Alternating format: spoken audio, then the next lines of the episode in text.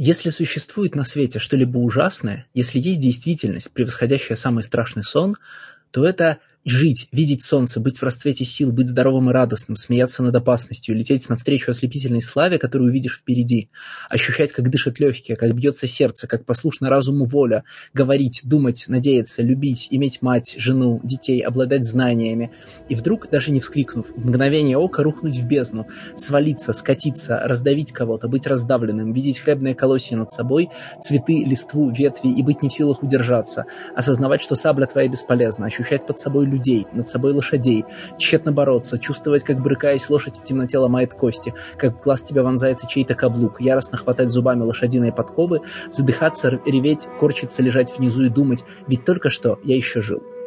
Здравствуйте, дорогие слушатели. Сегодня весь подкаст будет таким, как это вступление, а, но это все еще подкаст сайта spidermedia.ru на панелях, и с вами Станислав Шаргородский. Всем привет. Никита Стародубцев. Что это было за произведение? Отверженное, конечно. Ну, это слишком просто. Я, я только хотел сказать, сейчас Никита скажет, что это low hanging fruit, да? Это слишком просто, да. Э, у нас сегодня просто очень э, miserable подкаст. Очень грустный, очень протяжный, очень тяжелый. И я предложил его назвать Le Miserable. Э, я же правильно произнес, да, Леш? Да, да. Э, ну, не ле, а ле, все-таки это множественное число. Ну да, это множ... Разве оно ле? Не ле? Ле это в единственном числе, а во множественном ле. Нет, ле это в единственном числе. Да, ле это в единственном. А, вот окей, так, кстати. Ладно так. Алло, это потому что S не читается у них на конце. Это пишется как я лес. В курсе. Лес. Я, прикр... ну, я Понятно, кто из нас работает во французской компании, в конце концов, да? Я не работаю во французской компании. А, извините. Короче говоря, наш подкаст будет сегодня вот буквально Le Miserable, э, и поэтому, Леша, продолжай. Ну да, я хотел сказать, что мой голос это Алексей Замский. У нас сегодня, как всегда, четыре комикса. А, больше одной заявки от читателей, потому что мы сами, сами поддержали а, заявки тех комиксов, а, которые нам писали в комментарии. Но прежде чем пойти по покатиться по наклонной, мы обсуждаем супергеройские комиксы, и которые, по-моему, не такие уже и, так сказать, мизерабли. В смысле, не такой уже мрачный комикс мы обсуждаем. Могло бы что-нибудь быть страшнее. Вы извините, Извините, но пока Алексей пояснял, я просто послушал, как профессиональный native спикер на французском произносит, они все-таки ле говорят, но мы можем продолжить. Не, да, хорошо, а как они говорят э, единственное множественное число? Ну, в смысле... Ну, единственное, я не смотрел, я поставил ле и послушал. Ладно, never mind. Ну, я, ты помнишь, да? Я узнал, что я забыл французский язык, еще когда мы читали этого, как его, э, господи, Э, Ника Дурнаса, да? Еще один шаг в моей деградации. А, а продолжая. Не набластили? Не набластили? Нет, нет, нет, нет, нет. Это чтобы, чтобы, чтобы перед Сабриной освоить его предыдущую книжку, я ее нашел в интернете, но только по-французски. И пытался читать по-французски его эти субурбан хорроры. Как они назывались, я не помню. А, я тоже не помню. Э, anyway, uh, значит, следующий шаг моей деградации – это возвращение к комиксам Алекса Малеева. Э, да, потому что мы сегодня, мы сегодня обсуждаем как пользовательскую заявку комикс Infamous Iron Man Брайана Майкла Бендиса, Алекса Малеева и Мэтта Холлингсворта. Я даже не знаю... Короче, ну, про Мэтта Холлингсворта я думаю только хорошее. Про Бендиса я думаю разное. Про Алекса Малеева я теперь уже даже не знаю, что и думать. Э, Все, что я хочу сказать про этот комикс, ну, прежде чем вы на него наброситесь, как люди более разбирающиеся в происходящем, это то, что он заставил меня в какой-то веке открыть Марвеловскую Википедию. Потому что, чтобы понять, что в нем происходит, э, вернее, чтобы понять, где меня бросили в 12 выпуске, я пошел в Марвеловскую Википедию читать, что там происходит дальше до 600 номера Железного Человека. И, ну, это как это что-то чудовищное просто. Ну, об этом позже. Алексей, ну, а ты понимаешь, что у нас сейчас уникальная, уникальная возможность. Вот обычно, когда читают Бендиса, ну, по крайней мере, когда там, я его читал еще времен Мстителей или на Людях Икс, а, ты читаешь Бендиса всего, а он приходит на какой-то вот франчайз и начинает сразу там две серии делать, в одной серии одно, в другой другое, они как-то там переплетаются, и по отдельности даже непонятно, читаются они нормально или нет. Ты этого никогда не поймешь, потому что ты читаешь обе, и никаких вопросов у тебя не возникает. Ты, возможно, просто сочувствуешь тем, кто читает только одну. А в данном случае ты как раз вот в шкуре тех, кто читает одну, потому что, ну, я, по крайней мере, оказался в шкуре, потому что серию про Рири Уильямс я не читал, чем там закончился 700 выпуск, я не читал. Я просто хотел понять, вот как выглядит эта макси-серия в отрыве от всего.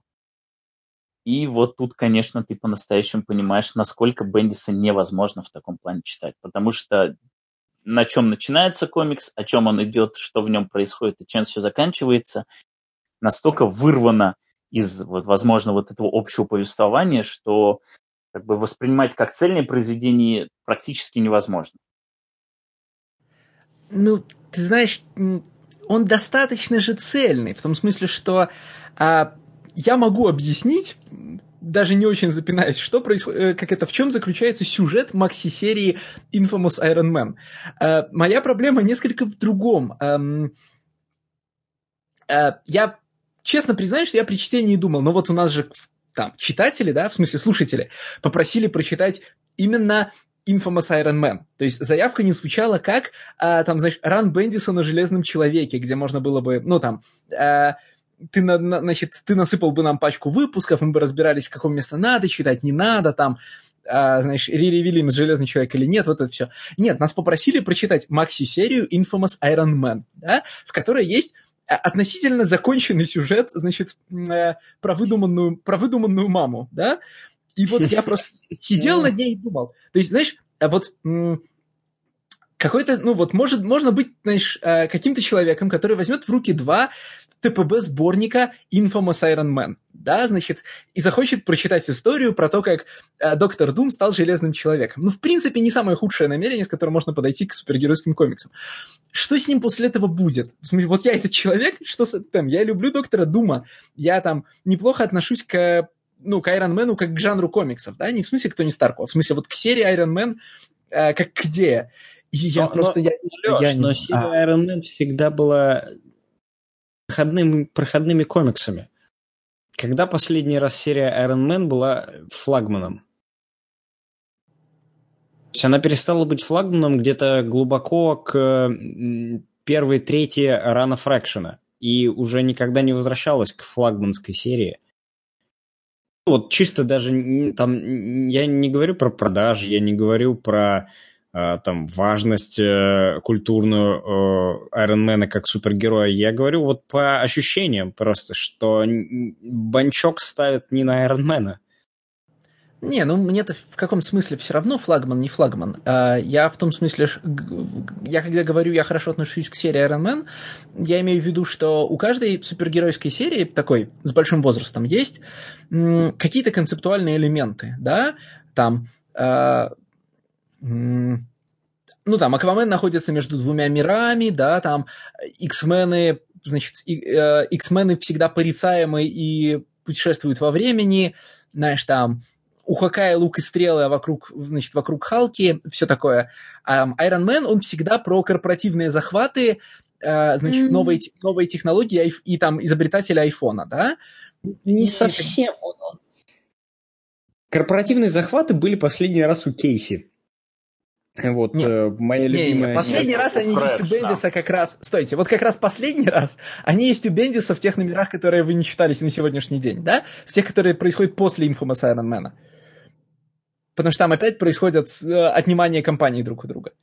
Мне тащить линию, что Iron Man The Inevitable это единственный корпоративный э, про corporate э, э, этот э, corporate warfare комикс, который рисует Фрейзер Ирвинг и пишет э, Кейси. Ну, так или иначе, всего этого поймать... У Фрэкшена, у Фрэкшена же тоже это было. Ну, у Фрэкшена было как бы конфликт э, Изикеля Стейна и конфликт э, Тони Старка. Конфликт стартапов, который представлял Изикель Стейн, будучи там, делая вот эти Repulsor Tag без правил, продавая всем кому угодно и не имея как раз э, корпоративной ответственности, которую имел Тони Старк. И дальше это уже ну, дальше была его проблема как капита... Э, его борьба как капиталиста с государством, которое представлял Новориш э, Осборн, Норман Осборн, который вел себя как лунитюновский злодей, и он себя так и должен вести. Дальше кто, Мандарин был? Я не помню там уже. Был. Короче говоря, э, когда он боролся с государством, он там деградировал, он там себе все время части мозга удалял, стирал, чтобы Норман Осборн ничего не собрал. Но дело-то не в этом. Мне понравился комикс Infamous Iron Man. Чем? А, видишь, я, я специально такую паузу э, выдержал, чтобы вы сказали, что он мне понравился, потому что нам предложил его наш э, патрон. Ну, это не худшая причина. На самом деле, я очень сильно люблю э, и Бендиса, и Малеева. И даже несмотря на то, что, казалось бы, по моим фразам и подкастам можно понять, что комиксы Бендиса мне не нравятся. Ну, например, его Супермена я называл недавно, цитирую, «саным», но по совершенно другой причине, не по качеству сценария и не потому, что происходит. А, люблю комиксы Бендиса, и еще больше люблю рисунок Малеева. И эта серия мне очень сильно напомнила uh, Moon Knight Бендиса и Малеева. Там тоже 12 номеров, но здесь, наверное, Стас правильно говорит, что Moon Knight Бендиса и Малеева это была все-таки такая self-contained вещь. Э, она как бы сама в себе, э, она не соединялась ни с какими там тайтлами другими Бендиса, которые он тогда писал. Никаких э, как бы кросс-референсов там не было, и э, этот тайтл не происходил в большой вселенной Бендиса. А Infamous Iron Man, он отчетливо происходит в большой пост-перезагрузочной вселенной New Marvel, да, того статус-кво Marvel, который произошло после Secret Wars, который мне активно как раз не нравится. И, наверное, в этом для меня главная проблема комикса Infamous Iron Man. Не его сценарий, а, в общем-то, действительно история про воображаемую маму и про то, как Виктор Вон Дум хочет вернуть себе маму. А именно его место в большой пост-Secret Wars'овской истории, но как бы оно мешает моему восприятию комикса. А, там, во-первых, идут постоянно отсылки к Secret Wars. Во-вторых, а, главгадом становится а, The Maker, но в то же время это и не The Maker, потому что The Maker использовать нельзя, потому что его используют в Ultimates, потому что э, есть бан на комиксы про фантастическую четверку и так далее и тому подобное.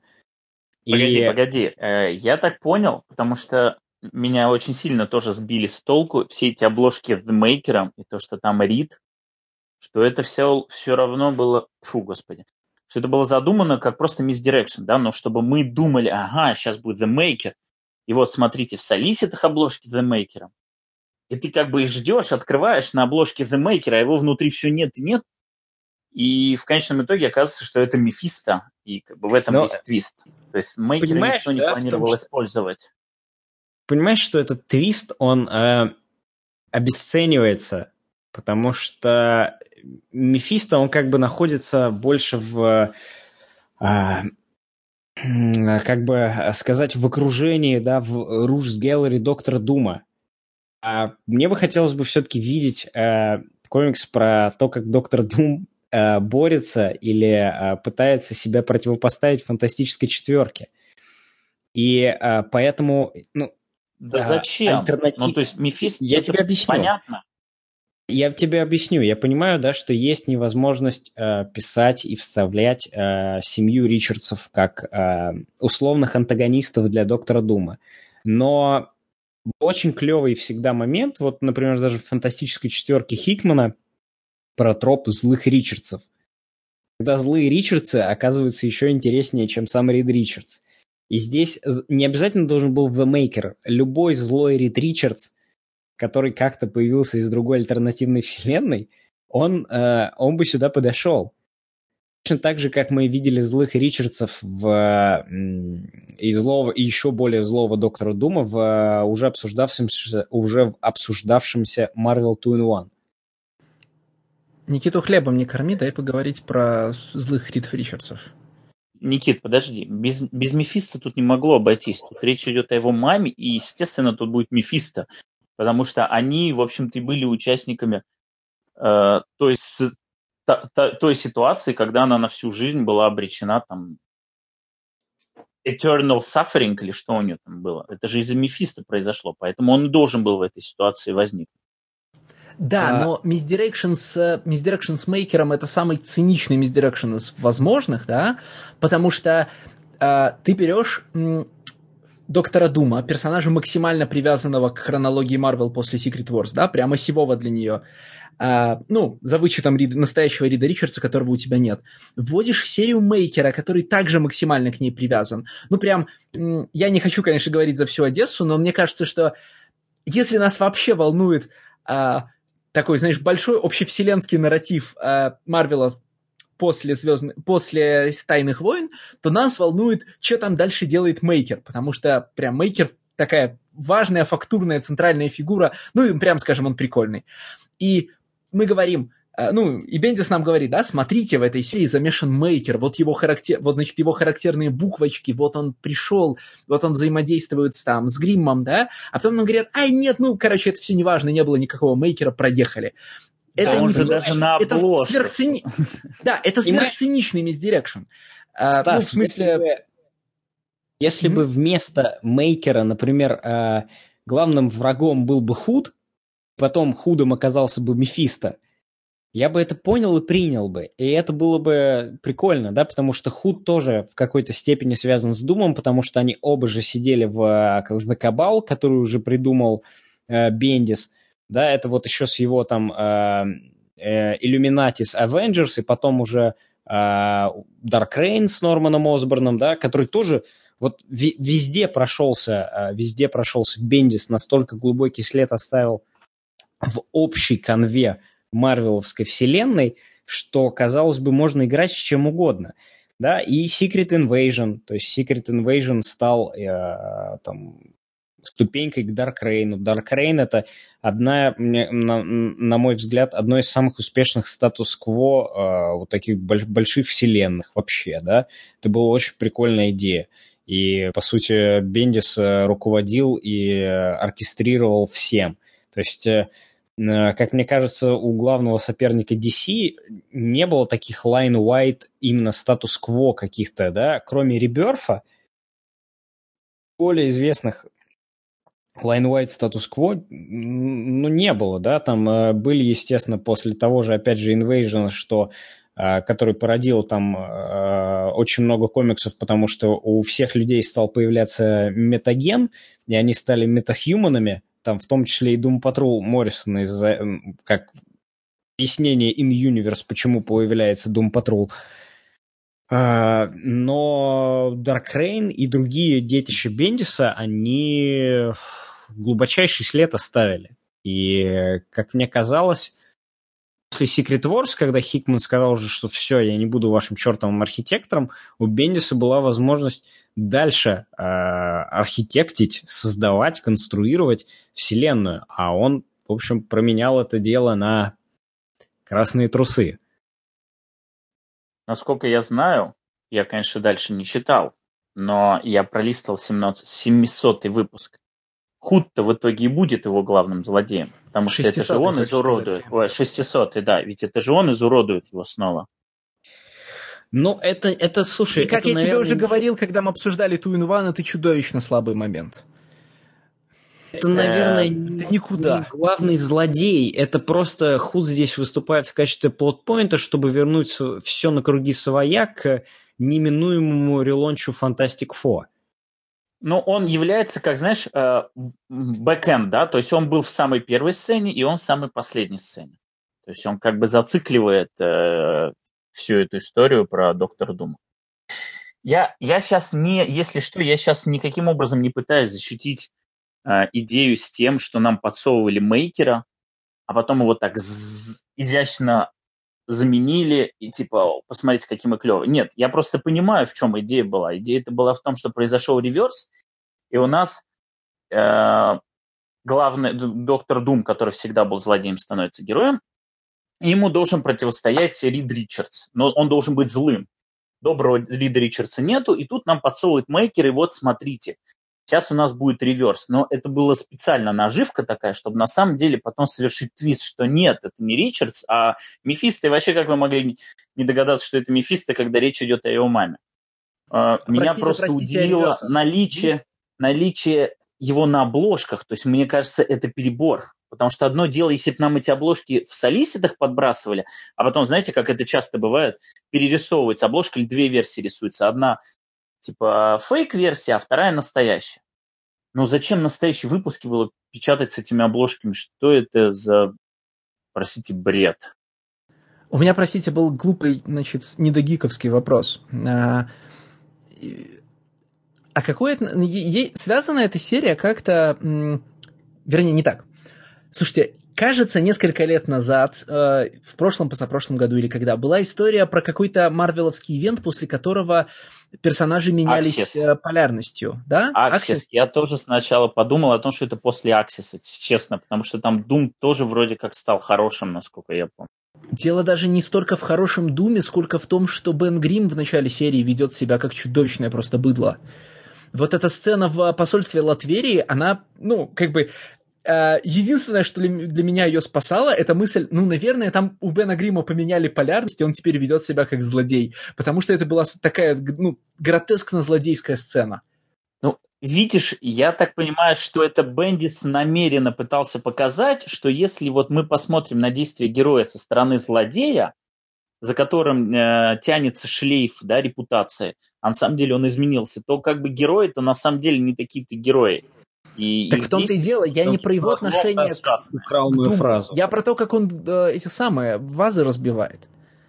Там совершенно же невинные люди участвуют в процессе. Ну, это перебор, я согласен, потому Вазы, что это знаешь, было реально наверное, неприятно читать. Э, это из-за кино, э, где Бена Грима сбрасывали в качестве ядерного оружия на Афганистан. Мне кажется, всем параллельно было на это всем параллельно было на это кино в Марвеле, а, в новом, чтобы это в новом фильме, комментировать. В новом фильме, в новом фильме, э, я, кстати, его смотрел, и это замечательный трейн-рек такой. Э, в новом фильме Бена Грима на полном серьезе сбрасывают в качестве ядерного оружия на лагеря Талиб, Талибана и показывают, знаешь, такое вот там есть э, как found footage, как он разносит эти лагеря и убивает исламистских террористов. Это замечательное кино было. В течение полутора лет его сбрасывают. То есть там, как бы, когда они получают силы, там э, Рид Ричардс сбегает, а Бен Грим остается в, на службе у правительства, и э, его сбрасывают в качестве ядерного оружия. То есть натурально, как обычно в комиксах сбрасывают Халка. Когда кто-нибудь пишет про государственное использование Халка, Халка сбрасывают. Там тот же Хикман это делал. Э, это делал Уэйт, насколько я помню. Я не помню, когда это делал Хикман. Уэйт проделал целую Хикмана, серию, помнишь. Хикман в Ultimates это делал. В Ultimates, да, это было. Его там э, решает этот э, Ник Фьюри э, сбросить как раз на Мейкера. Да, на The World. На самом деле, Ultimates должен был быть стать лучшим, лучшим комиксом Джонатана Хикмана, но, к сожалению, он ушел писать Авенджеров и оставил дописывать его кому там? Ник Спенсер, по-моему, дописывал? А, да? Нет, Сэм Хамфрис. А, Хамфрис. Но, слушай, я не знаю, я, для, я всегда рассматривал Ultimates как proving ground э, для большой работы над Авенджерами. Да, но просто в Ultimates можно было делать, э, по-настоящему рисковать. То есть в Авенджерах тебе никогда не позволят э, делать злобного Рейда Ричардса, Подожди, разве Авенджеры Хикмана это был небольшущий риск?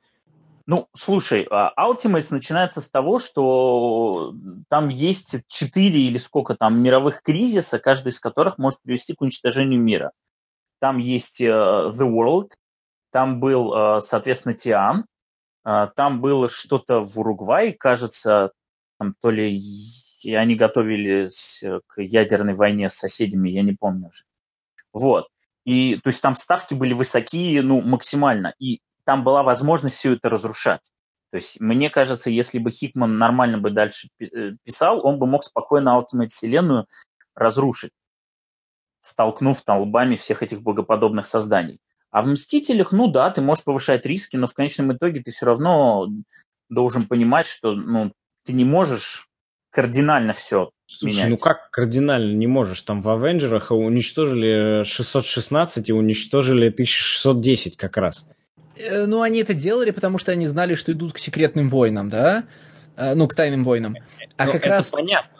Но ставки... А до того, как они туда... Не, ну смотри, а до того, как они повернули к Тайным Войнам, там, знаешь, можно было уничтожать много параллельных вселенных, но в основной линии Авенджеров, не, ну там, ничего не уничтожалось и никто не гиб. Ну, типа, то... знаешь, взорвали тергеновую бомбу, но последствия, эти, последствия этого не видны нигде, кроме Inhumans Adjacent серий. Да, вот прекрасные ставки.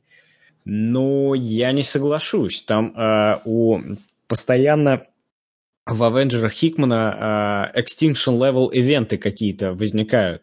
Э, сначала это вот эти вот Gardeners. Wait a second, let's talk my favorite topic, так сказать. Давайте поговорим на мою любимую тему, давайте поговорим про Таноса. Да, значит, в Авенджерах Хикмана у Таноса обнаруживается а, волшебный, волшебный сын, а, значит, который хайпится год комиксов, а, значит, а после того, как он год, год э, комиксов хайпится, он берет и улетает нафиг из, из Авенджеров Хикмана и не возвращается никогда никуда. И с тех пор появляется только в очень жалобных комиксах, которые бессмысленно читать. А, это, конечно... Его же, типа, его же Кейт, по-моему, убил. А, я, понимаешь, я не слежу за, за сыном Таноса. По-моему, по-моему, у Кейтса в Таносе его Танос убивает и сбрасывает там... Да, э, да, конечно. Конечно, но но, э, слушай, э, проблема... Я, я не готов высказываться про серию Донни Кейтса о Таносе, потому что там напрягаются два очень важных для меня полюса, как ты понимаешь.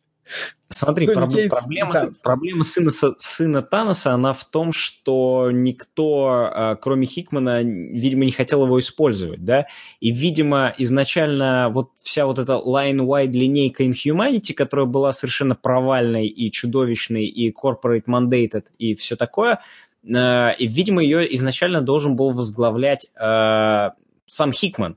Но этого не получилось, а получилось то, что получилось. Поэтому, э, ну да, никто не стал использовать... Э...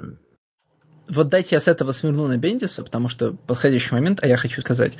Э, ну, в смысле, я давно хочу про это сказать. Вот мы когда говорим про другие серии, э, у нас хорошо получается спекулировать э, фоновыми событиями, да, это вот не Хикман что-то там не так сделал, а он предложил какие-то игрушки, другие архитекторы не стали с ними играть, там, значит, персонаж улетел, серия загнулась, линия не развелась.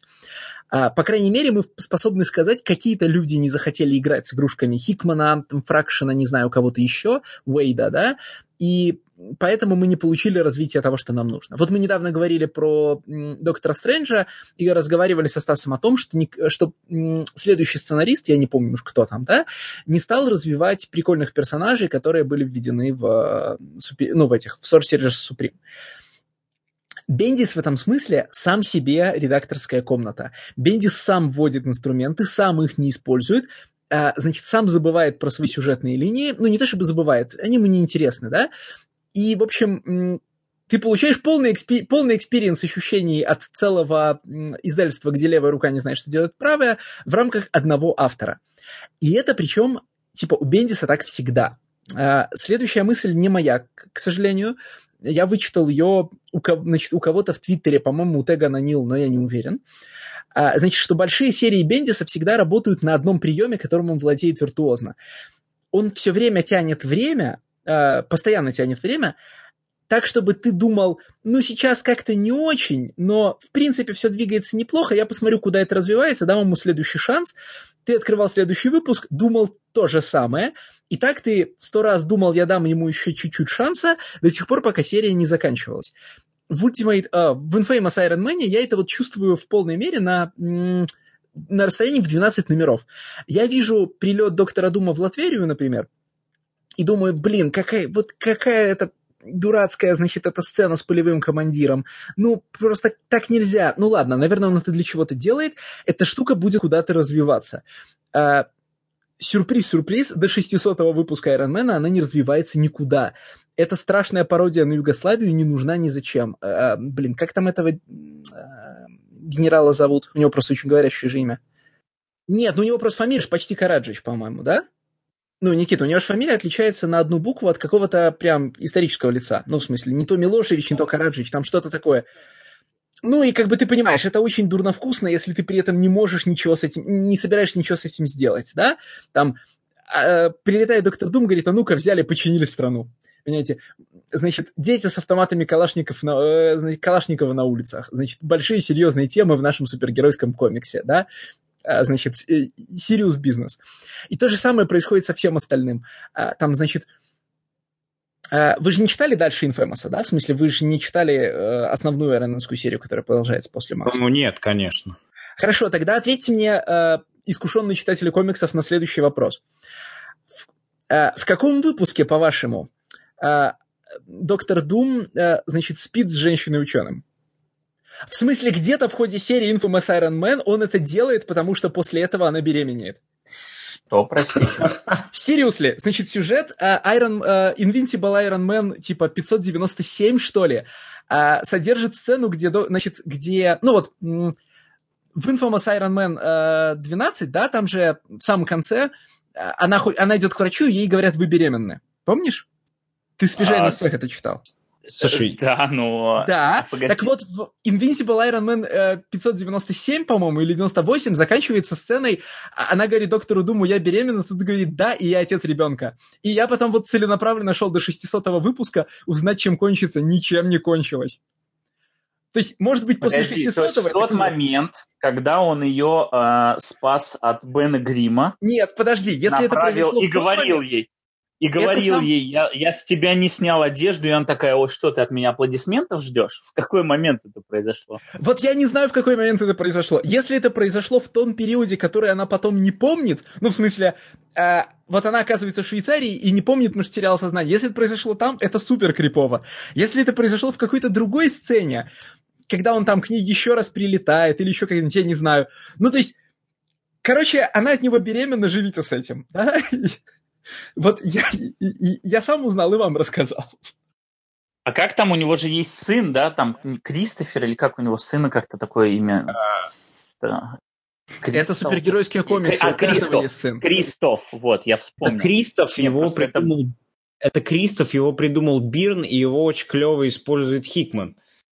Короче, серия Infamous Iron Man полна сюжетных линий, которые никуда не движутся, да?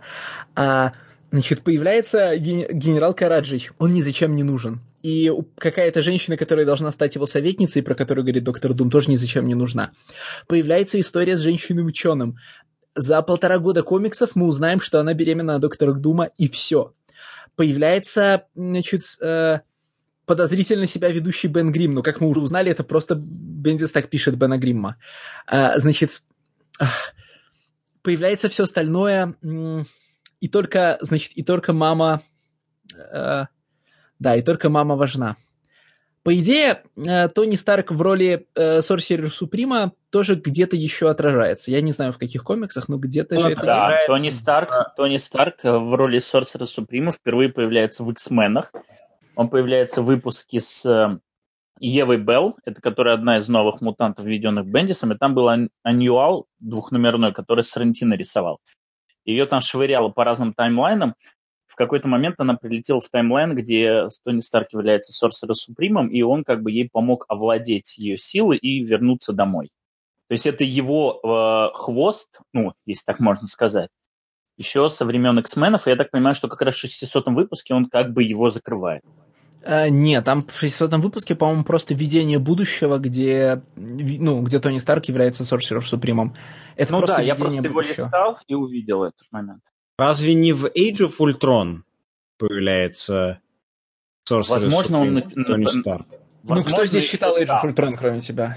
Да, ну, я просто помню, я просто помню э, Тони Старка в Age of Ultron, где он э, как бы инвалид и э, ну, ампьюти в смысле, и живет полностью в броне, но почему-то мне хочется помнить, что там был э, Тони Старк Sorcerer Supreme. Вот, кстати, еще одна линия, которая никуда не ведет, это вот эта чудовищная шестеренка. Видение космической голубой шестеренки, они ведь тоже до 600 выпуска никуда не ведут. Это типа ты, ты должен перестать быть железным человеком, который? Э, ну да. Ну, из-за которой он проигрывает бой, да. На самом деле, э, к вопросу о линиях, мне в этом комиксе нравится ровно одна линия, но она нравится вот этой своей комиксностью, абсурдностью. Это линия с Марией Хилл, которая в первой сцене появляется, ну, там в одной из первых сцен. И вроде как у них сейчас должны быть, ну, завязываться отношения, а потом, типа, в шестом номере появляется Шер... Шерон Картер и говорит, а Мария Хилл уже больше не работает, Шил, теперь я за главного. И, и все. Я так понимаю, что это в каком-то ивенте произошло, да? Ну, наверное, в Civil War 2. Ну, просто это вообще из ниоткуда. То есть, как бы у нас вроде как развивается вот эта линия доктора Думы Марии Хилл, потом появляется Шерон Картер и говорит, больше Марии Хилл здесь нет, теперь я здесь главная. И все. Ну, естественно, все, что было до этого, оно условно спускается в трубу. Да в этом комиксе все спускается в трубу. Э, там есть сцена, где, где ты начинаешь думать, что... Блин, у меня сегодня... Я сегодня очень хорошо справляюсь с словами. А, там есть момент ближе к концу, когда доктор Дум сидит в плену на Хеликерриере, и ты вдруг видишь, как одна группа солдат щита собирается пострелять вторую, чтобы к нему войти. И поскольку перед этим они обсуждали о том, что доктор Дум, он же как Гитлер, ты думаешь, о, Бендис наконец начал, занялся чем-то серьезным. Значит, нас сейчас, вот, это сейчас будет драма про то, что вообще, ну, если у тебя есть связанный Гитлер, э, то как бы, ну, то его надо не отпускать, а шлепнуть. И сейчас будет дискуссия агентов щита о том, надо его убивать или, значит, его нельзя убить, и надо передать по суду, он же обязательно сбежит. И нет, это вообще не про то. Это заканчивается за две страницы, это на самом деле майнд-контроль, и это все нас вообще... И вот практически все темы там также работают. Там э, полевые командиры в Латверии и грабеж и нет, это не важно. А, значит, Бен Грим и Джонни Сторм рассуждают о настоящем Риди Ричардсе и не настоящем Риди Ричардсе, и это тоже ни зачем не нужно. Только ты, ну, это нужно, чтобы ты вспомнил, коми, что комикс Marvel 2 in One гораздо лучше комикс, чем этот. А, Шерон Картер, Мария Хилл, Врекер, а, этот, как его, а, как этого колдуна зовут. Короче, очередной Ди- крас, очередной фиолетово-зеленый. Нет, да, это не очередное. Ты что, это Диабло, это же это супер же важную роль играет. Это же супер важную роль играет для русского читателя. Потому что... Для русского читателя? И, конечно, для меня это просто было э, такая ностальгическая ностальгическое наслаждение, потому что Диабло был в самом первом сюжете, который издавал ИДК про фантастическую четверку. Он был на обложке второго выпуска. Я помню, он как бы показывали его сверху, и его плащ как бы разделяет эту страницу на четыре части и вот четверкой. Там крупные лица всех персонажей, то есть он четверки, то есть он как бы смотрит в зеркало на них и планирует. Ну, не в зеркало, а в омут такой условный. И Диабло был одним из первых, наверное, для меня даже первым э, злодеем, с которым я в комиксах познакомился. До этого я видел мультик про четверку, где был Дум, ну там и прочие классические Роу Геллери. А тут Диабло, и он еще, по-моему, его Салвадор Ларока рисовал, и рисовал его он его не с Дарматой, то есть он был нормальный такой Ларока. Его так ярко красили, и, в общем, выглядело это очень клево. А, или нет, вру, по-моему, даже Пачека, то есть еще лучше. И, в общем, Диабло мне тогда очень хорошо запомнился, Если и я с тех пор, про... мне кажется, его не видел. Если ты говоришь про вейдовскую четверку, то там был Пачека, да. А, я не уверен, что это была Вейдовская четверка, потому что мне кажется, что это вообще была Клэрмонтовская четверка, потому что дальше была э, история с этим Абраксосом, который как раз у Клэрмонта был. Вот. Э, но я могу ошибаться. Возможно, ИДК издавал не хронологически, как издавался в Америке. Слушай, вот. я на самом деле... У меня любимый момент с Диабло это опять же в э, четверке Хикмана, когда Рид Ричардс собирает вот э, Council не of Reeds, а Council своих э, роугов и э, э, всех злодеев собирает, и ему злодеи говорят, а там в том числе и Доктор Дум, там и Мэтт Финкер, и Диабло, и Эймовцы. Э, и они Риду Ричардсу, это Дум доктор, Риду Ричардсу говорит, а типа, почему э, мы должны убивать э, этих э, Ридов? Мне нравятся эти Риды. I like this Rids. И ему Рид Ричардс говорит, слушай, ну первое, что они сделают, это они э, на тебя наденут ошейник и посадят в тюрьму, да, и полностью тебе этот, э, э, как это называется, э, когда мозги выбивают через лоб. Лоботомия. Лоботомия. Да, и лобо- лоб- лоботомию тебе сделают. И э, показывается splash page недовольного, недовольной маски Дума, и дальше Диабло говорит, well, а теперь я типа люблю этих Ридов. That's the whole thing. Но у него тут достаточно прикольно. Вот у него реально классная сцена. Мне очень понравилось. Просто какой-то си-листер, который не попал в топ там какой-то топ главных террористов и возмутился с этого и решил, что ну, нужно напомнить как бы, обо мне. Сейчас я тут вам устрою. Да, но ты знаешь, какая проблема? Значит, ну, у меня, по крайней мере, с этим есть. А, у Бендиса, ну, впрочем, не у него одного, у целого ряда мейнстримных сценаристов, есть такой один из стандартных персонажных голосов – голос злодея Селистера. И этот голос универсальный. Вот у Бендиса одинаковым э, голосом Селистера говорят Эль Диабло, Мэтт Финкер, Врекер, все, в общем, кто ему нужен, кроме Худа, ну, потому что Худ у него сюжетообразующий персонаж. И, безусловно, все эти прекра... все прекрасные фиолетово-зеленые злодеи фантастической четверки, когда им диалоги им писал Стэн Ли там полвека назад, они все говорили абсолютно одинаково и были все лучше придуманы, чем сыграны на странице. Да? Мэтт Финкеры, Молекул Мэны, Потому что они грабили банк. Э, да, конечно. Э, значит, но все они были довольно славно придуманы. И в дальнейшем эм, в какой-то степени мастерство марвеловского сценариста можно оценивать по тому, насколько интересно и разнообразно он пишет э, старых, значит, Ли Кирбевских злодеев и находит им применение. Так вот, Бендис им никогда применения нормального не находит. Ему что Эль Диабло, что Визард, что Врекин Крю, вот они все для него Врекин Крю. А? Вставьте ненужного Селистера здесь. Э, в этой сцене Эль Диабло можно вообще без проблем поменять на, не знаю, кого угодно. На Ливин Глейзер, на, э, господи, чувака с косой в руке. Стилтмана.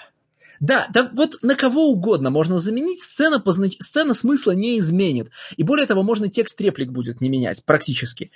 Э, и вот это меня раздражает, потому что в современных марвеловских комиксах если ты не э, злодей э, популярной кинофраншизы, э, даже не кинофраншизы, да, если ты не популярный последние полвека злодей типа Доктора Дума, ты ни зачем не нужен, и тебя как персонажа не нужно раскрывать.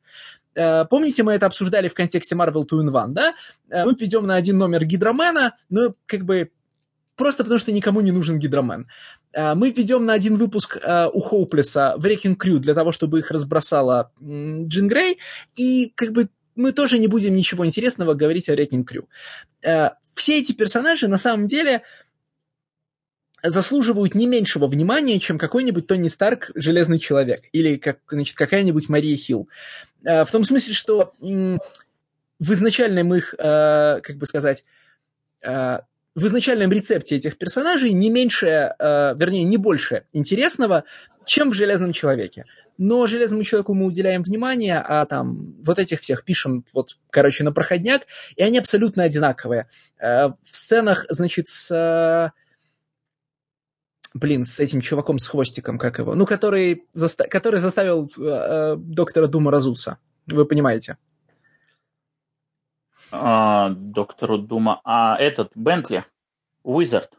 Да, он просто The Wizard, он не какой-то Wizard. Он, по-моему, просто The Wizard.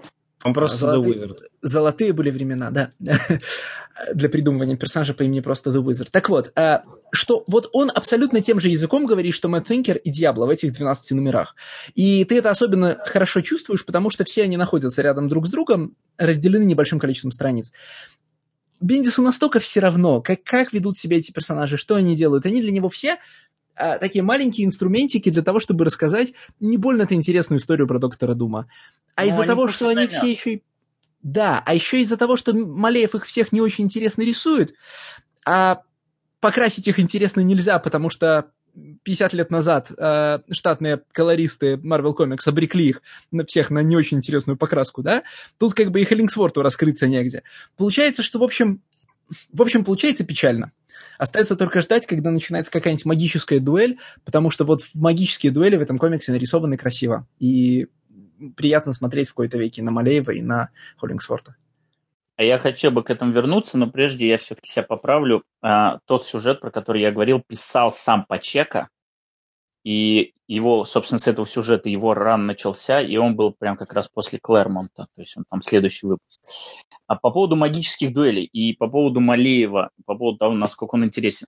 Я, м, помнится, когда, по-моему, с э, Никит, с тобой, с Женей мы обсуждали Хеллбоя 1952, где Малеев рисовал всю мини-серию, я очень на него да, да, да. злился и ругался, потому что, ну, Малеев, как и прочие фотореалисты, а, они страдают от того, что у них очень плохо с динамикой. То есть у них все Малеев очень статично. очень статичен. Да, я об этом и говорю, статичен. И в этом комиксе это могло бы быть намного хуже, если бы Бендис, я не знаю, сознательно он это делал или нет, но все экшн-сцены обрубал практически сразу. То есть у нас происходит момент, когда наступает экшн-сцена, после этого щелчок, и после этого показывается там спустя какое-то время, то, значит, она просыпается в Швейцарии, то Дум оказывается в Хелл-карьере и рассказывает задним числом, что же произошло. И там уже не до экшена, там все еще разговор-разговор. А когда речь заходит о магических поединках, тут ему Бендис дает развернуться. По той простой причине, что в магических поединках не очень-то нужна динамика, там нужна очень красивая поза и нужно красиво нарисовать эффекты. Тебе не нужно создать ощущение того, что происходит э, какое-то движение. Нет, наоборот, все магические крутые штуки происходят именно на э, статичных кадрах. Поэтому Малей смотрится хорошо. Если бы Малееву дали нормально рисовать динамику, да, вот падающий хелл-карьер, блин, один кадр нарисовали, даже он выглядел не очень. Вот если бы ему давали бы какой-нибудь нормальный секвенс, в котором нужно было там за 2-3 страницы показать экшен, Малеев бы начал сыпаться, как, в общем-то, это зачастую происходит. А когда ты говоришь другие фотореалисты, ты имеешь в виду кого? Это же все в основном художники Бендиса тоже. Ну, Гейдос, Мэк. А, слушай, ну, вот этот вот художник, который часто на BPRD сейчас, ну, на Л Лоуренс Кэмпбелл. Зовут. Лоуренс Кэмпбелл. Да, Лоуренс Кэмпбелл. Лоуренс же... Кэмпбелл. А, Лоуренс Кэмпбелл это же, по сути, Малеев для бедных, на самом-то деле. А, да сейчас уже Малеев, это Малеев для бедных. Прошли его золотые годы. Ну вот не ну, знаю, мне тут Малеев понравился больше, потому что он тут сделал, сделал шаг в сторону Ларка, мне показалось. А Ларк мне нравится намного больше, чем Малеев. А, да, вот еще Ларк, да. Тоже ведь бендисовский вот. художник. Ну, Ларк скорее брубейкеровский художник. Потому что они вместе с Эптингом запускали его Капитан Америка. И вообще Ларк рисовал для Брубейкера Sin of the Crime еще на Вертиго, типа в 96-м году. Слушайте, а это же у Малеева, спросил он опять, э, теряя все свои, значит, гик-кред-поинты, это же у Малеева когда-то была огромная галерея э, Iron Man обложек для всех серий, да? Нет, это Ади Гранов. О, Гранов. Ой. Еще, ну, Гранов это еще вообще один популярный фотореалист. Да, это другое, конечно. Не, ну Гранов это все-таки э, рисователь концепт-артов к марвеловским фильмам. То есть он э, либо обложки рисовал, либо он рисовал мини-серию Iron Man, что-то там Viva Лас-Вегас, что-то такое. Э, и он рисовал только потому, что она была типа in-universe с фильмами э, Iron Man. Вот. А так Ади Гранов, он же художник в основном концепт-артов э, к фильмам марвеловским. Да, там еще есть второй, который как-то Райан Миниринг, что-то Ра- такое. Райан Меделинг, да, как-то так его зовут. Но он, он основной, он прям основной рисует для всего. А Гранов был в начале, сейчас, по-моему, Гранов уже особо нигде нет. А вот Райан Меделинг, по-моему, так. Он до сих пор рисует к всем Мстителям, там, Капитан Марвел и прочее. Что значит Гранов не рисовал? А как же Экстремис? Ну, Экстремис, извините, в каком году был третий Man? В 2010-м? А, или нет, про нет, комиксы? Не кино. Я про, про комиксы Эллиса. А, вот этот хороший комикс с чудовищным рисунком. Я его уже тогда не его, по-моему, единственный прям полноценный арк у Гранова. Это как раз был экстрим. Да, да, да. Э, да, но просто многие... Просто он же, по-моему, тоже такой... Как это... Э... Кажется мне, что в пору моей большей молодости, да, экстремис ставили в, в, в Рунете в пример э, хорошего рисунка, потому что, ну, вот, вот, вот этот вот зажатый и статичный фотореализм Гранова, он сходил за хорошую картинку. Ну. Слушай, я прекрасно помню, когда э, Грег Лэнд начинал рисовать Ultimate Fantastic Four, и на, и на форуме Spider Media писали, вот он, блокбастерный рисунок, какой клевый под стать серии, а до него, я напомню, был э, Иманин. Я не помню, был ли между Иманином и подожди, Грегом Лэндом кто-то другой. Был, подожди, сначала был Куберт, потом был Иманин, и э, этот... Куберт э, был совсем чуть-чуть, там Иманин был в основном же. Арк, арк э, с э, Нихилусом рисовал кто-то третий вообще, не Иманин. Вообще, Арк, Арк с Нихилусом вообще не помню, вылетел из головы существования такого. С Анихилусом ты имеешь в виду? Ну, он, он просто в Ultimates называется Нихилус. А, Нихилус, точно, да. Разве не Иманин? Ну, ладно, неважно. Я просто Нет, помню, точно. что появился Грег Лен, и его на форуме тогда прям восхваляли. Вот он, блокбастерный, какой эффектный, крутой рисунок. Да что там говорить, Хич был просто иконой. Ну ладно, Хич-то как бы хотя бы с э, реальной школы Алана Дэвиса можно, да, а вот Грег Лэнд, это к вопросу о том, почему Гранова могли хвалить. Да легко могли хвалить. Это Куберт ну, был. Время было другое. Арк про негативную зону рисовал Куберт. Все ошибки, которые мы исправим сейчас, нам не придется исправлять в примечаниях для патронов. Э, я это все к чему? Э, я сейчас мысленно вспоминаю Муннайта Бендисовского, который, я, по-моему, говорил уже в подкасте, мне как раз не нравится. Я, при том, что я как бы Муннайта читатель, в основном, правда, классического, мне не нравится вот этот, короче, макси-серия Бендиса про расщепление личности, но просто там дуэт Малеева и Холлингсворта как-то гораздо интереснее смотрится. И я не могу понять, почему. Там не то чтобы там много динамики, там много драматических поз и, значит, а, значит, страшных, значит, за, как это сказать, зашарпанных ракурсов, да, но как-то он интереснее там смотрелся, вот не так, про, не так простенько, да? Может быть, там было, не знаю, меньше э, копипащенных кадров, потому что здесь они уже прям, э, э прям бросаются в глаза. Не только э, бендисовские Э, знаете, эти статичные диалоги, когда мы раз за разом видим одно и то же лицо человека, а прям Малеев же копипастит э, сцен, ну, кадры в боевых сценах. Может, я не знаю, Хеллингсворт себя лучше чувствовал. Ну, как-то там поинтереснее все было. А его там Хеллингсворт красил? Ну, я а, думаю, да. что Мунайт просто тогда был ближе к Дарри Девилу, и, наверное, от этого флер какой-то оставался. Нет, То вот как раз... Бендис и Малеев возвращаются к стрит-левелу. Moon Knight, он как раз ближе, он очень близок к Infamous Iron Man. Именно по стилю рисунка Малеева. Я согласен со, с пунктом Стаса о том, что Мунайт был эстети- местами эстетически близок к Daredevil. Там действительно э, те же самые фильтры накладываются на кадры, ну вот такие, знаете, чтобы создать заштрихованность, потертость, пошарпанность, запачканность, э, mm. которые в в Daredevil использовались у Бендиса и Малеева. В Iron Man их практически нет, да, э, там все гораздо более чистенькое. Ну, а кто его, кстати, Малеева красил на сорви голове? Я не Хеллинг, э, о, а не, я тебе сейчас скажу. Да не Холлингсворт. То есть я в данном случае это как раз просто сопоставляю две работы с одинаковой арт-командой. Дэйв ну, Стюарт. Дэйв Стюарт. Вот. Красил.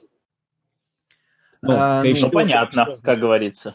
Ну, я на самом деле небольшой фанат рисунков в голове Бендиса, но я боюсь, что это не с, не с цветом связано. Это связано с тем, что это тоже комикс про говорящие головы, да, на которые можно бесконечно, ну, которые бесконечно повторяются на страницах. И вообще вот это вот все... Э, 12 номеров про чувака, который умеет колдовать и носит, и носит броню Железного Человека, а смотрю я половину на вре- времени на то, как люди разговаривают, не меняя позы. Ну, как же так? Как же так? Ну, в этом плане, как бы, я бы не стал обвинять Бендиса, потому что он все-таки подстраивается под художников. И если бы у него был бы какой-нибудь Бачало или Иманин, то там бы экшен был бы просто зашкаливающий. не прекращающийся. А так как у него Малеев... Но, ну, слушай, но, он но знает, Бачало же слабо. Не изменяется вообще с э, даже вот э, с Ultimate, ой, с Ultimate X-Men Миллера. Не, Ultimate X-Men Миллер, он немножко другой. Ну, хорошо, хорошо. Кстати, да, это, кстати, еще один крутой колбэк, извините, потому что э, раз мы вспоминаем, как мы реагировали на Лэнда, как и я реагировал на Диабло у Пачека, я прекрасно помню тот, типа, 19-й выпуск, по-моему, Ultimate X-Men, когда после Куберта впервые нам показывают Бачала, и все такие, типа, блин, что за дерьмо? Там был выпуск, как Колосс поднимал подводную лодку в России, утонувшую. Вот, и такое было отвращение от резкой смены художника, что нам подсовывают какого-то Бачала. Слушай, но Он же даже... я, я, конечно, не знаю, о каком выпуске речь, но, раз, но типа Бачало тогда был типа не очень или просто не приняла Бачало земля? был, Бачало был хороший всегда. Пр- Просто у нас был вкус, понимаешь? Не, ну мало ли, может, его тогда покраской портили. Я знаю немало Нет, нет, просто хорошо, вот я соглашусь, со испорченных Стасом, соглашусь со Стасом, что а, Бачало в Ultimate X-Men был другой, но хорошо, он не, а, не эволюционирует со времен Спайдермена Зеба Уэллса, который был на Brand New Day. А это там типа 2008-2007 год. Ты из принципа ищешь какую-то точку, чтобы сказать, вот с, этой, с этого места он не развивается? Да, именно. Не, ну именно. слушай, но Бачало художник, который рисует уже на секундочку больше 20 лет в комиксах. И к тому моменту он уже рисовал больше 10 лет, и неплохо было бы ему определиться со стилем и найти идеальную какую-то для себя пропорцию, ну, идеальный рецепт, и его придерживаться. Я не вижу в этом ничего плохого. Бачало это ведь художник, который чисто э, кейповый. То есть при, при всей его крутоте он никогда не работал с авторскими комиксами, если мы не считаем одну из ранних работ э, с Гейманом на смерти. Вот попробуйте А, вспомнить хоть одну авторскую Shade работу. Man не считается. А, Окей, авторской это вот. Вертига, да, еще. Ты привел пример из того же периода, когда вот он Вертига еще был. Я вообще не Просто понимаю, в чем ваша проблема. Мой любимый Олдрид не развивается 15 лет, у 18 Я лет, тоже. с 90 с 2001 года, и все у него хорошо, в смысле у меня хорошо с ним. У Но меня и- нет и- проблем, это у Никиты проблема. Не, у меня и проблема с Олридами была, если вы помните. Помните, что я Ты их говорил, просто что... переел. Это не значит, что им надо развиваться. Это значит, что надо, ну, их, как бы надо их считать порционно, да? А от того, что, значит, этот пожилой дамбрист нашел свою ноту и играет одну эту ноту, ну, это же не его проблема, если он ее играет хорошо. Ну, не знаю. А, давайте двигаться к следующему комиксу, потому что... Ну, потому кажется, что, да, что мы- бесконечно вспоминать про супергеройские комиксы мы можем. А, да, теперь мы переезжаем к комиксу... а, к чья это заявка? Вдруг забыл я. Это, это заявка Никиты, но на самом Да. деле Это ее пользовательская этого... заявка, которую протащил, ну, которую взял на себя Никита. На самом деле у нас ее просили в комментариях.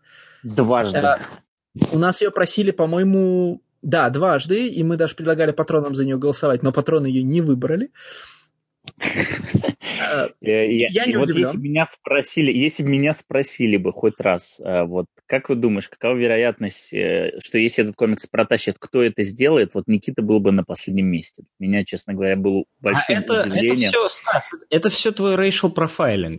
Вот опять же, по отношению ко мне какая-то, так скажем, как это сказать-то?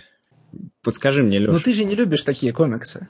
Мы же все знаем. Никит, ты же сам говоришь, ты вот открываешь и говоришь, вот я открыл, прочел Power Strange, я такой, а, that kind of comics. Это же твоя фраза. Ты так характеризуешь э, некоторые комиксы, которые у нас а почему были. я не могу иногда себя показать с другой стороны, со стороны чисто вот а, ценителя Удивить. искусства? Удивить, да? Не, не, можешь, конечно, не вопрос. Просто ты до этого это- проталкивал Тем не менее, что- я скажу, что это за комикс, да? Я тут, кстати, вспомнил, что я еще собирался вообще обычно рассказ... давать аннотацию к комиксу, но будем считать, что Железный Человек в аннотациях не нуждается. Так вот, э, Никитина заявка – это комикс «Дал Маргарет», который нарисовал картунист газеты «Гардиан» Дикс, а написал, э, как говорит мне обратная сторона комикса, э, Академия Авард Виннинг британский актер Джим Бродбенд. Джима Бродбента вы, конечно, знаете, если вы его сейчас загуглите, вы узнаете его в лицо. Это чувак, который играл инспектора в Hot Fuzz. Да, Ну, это чувак, который играл в муз... композитора в Cloud Atlas, если я правильно понимаю. Это чувак, который... Который, который в, дом, в доме престарелых. Не композитора, а писателя, по-моему. Который Композитор. в доме престарелых и сражается с Хьюго Уивингом, который там медсестра. Ой, да, да, стоп, для начала, да, он играл нескольких персонажей в Cloud Atlas, я попался. В смысле, они же все играли нескольких. Да, он играет в комической линии, он играет писателя, а в линии про Амануэнсиса он играет этого пожилого композитора, который выдает э, творчество своего Амануэнсиса за свое. Господи, что вы начали? Я уверен, что все его знают по фильму Гарри Поттер, где он играл Слизнарта. Да, да, я хотел к этому перейти, конечно. Я не смотрел Гарри Поттера. Как тебе такой racial профайлинг? Э, при том, что ты говоришь, что это любимая книжка твоей жены, а ты не смотрел Гарри Поттера. Ну, вот такой ну, вот. Нет, ну слушай, книжка Мы... хорошая, а кино можно не смотреть. Окей, окей.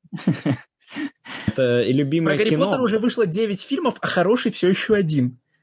Уже 10, между прочим. Уже 10, Алексей. Седьмой Ой, был 10, на две части 10, разбит. седьмых два, да-да-да-да-да.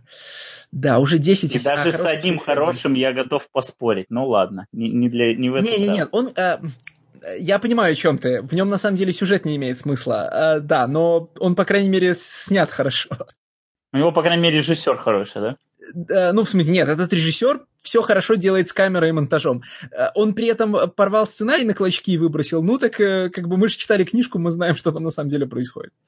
Да, я не имею в виду, что в нем хороший сценарий. Я имею в виду, что в, него, в нем режиссер знает, что делает. Так или иначе, комикс «Дал Маргарет» — это мрачная немногословная история про очень бедную британскую рыбачку в не очень, в не очень четко устанавливаемый исторический период, ну, судя по всему, едва ли не в Средневековье, э, которая пытается изменить свою судьбу с помощью колдовства, и ей это, ну, в общем, скажем так, ей это не удается. К концу комикса мы обнаруживаем, что это не э, характерный очерк, а на самом деле, значит, а на самом деле притча. Ну и, кстати, я на удивление, мне на удивление этот комикс понравился.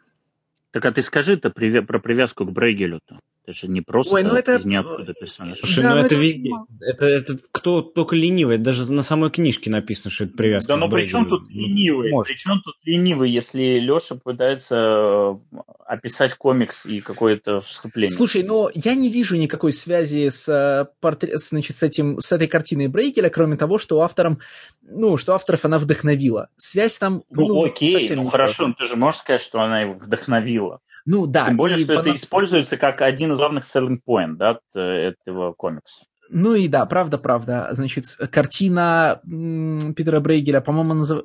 какая она там? А, дал... Картина «Безумная Грета», ну или там «Дюле Грет». Ну, ну, опять же, это дал Грета, да, но в смысле, да.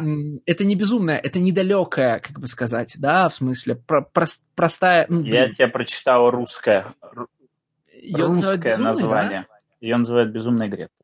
Ну, имеется же в виду не это. Ну, подразумевается же, что у нее, простите, задержка интеллектуального развития, так скажем. Удал, это же это натурально. Да, но у нее... Что такое ну?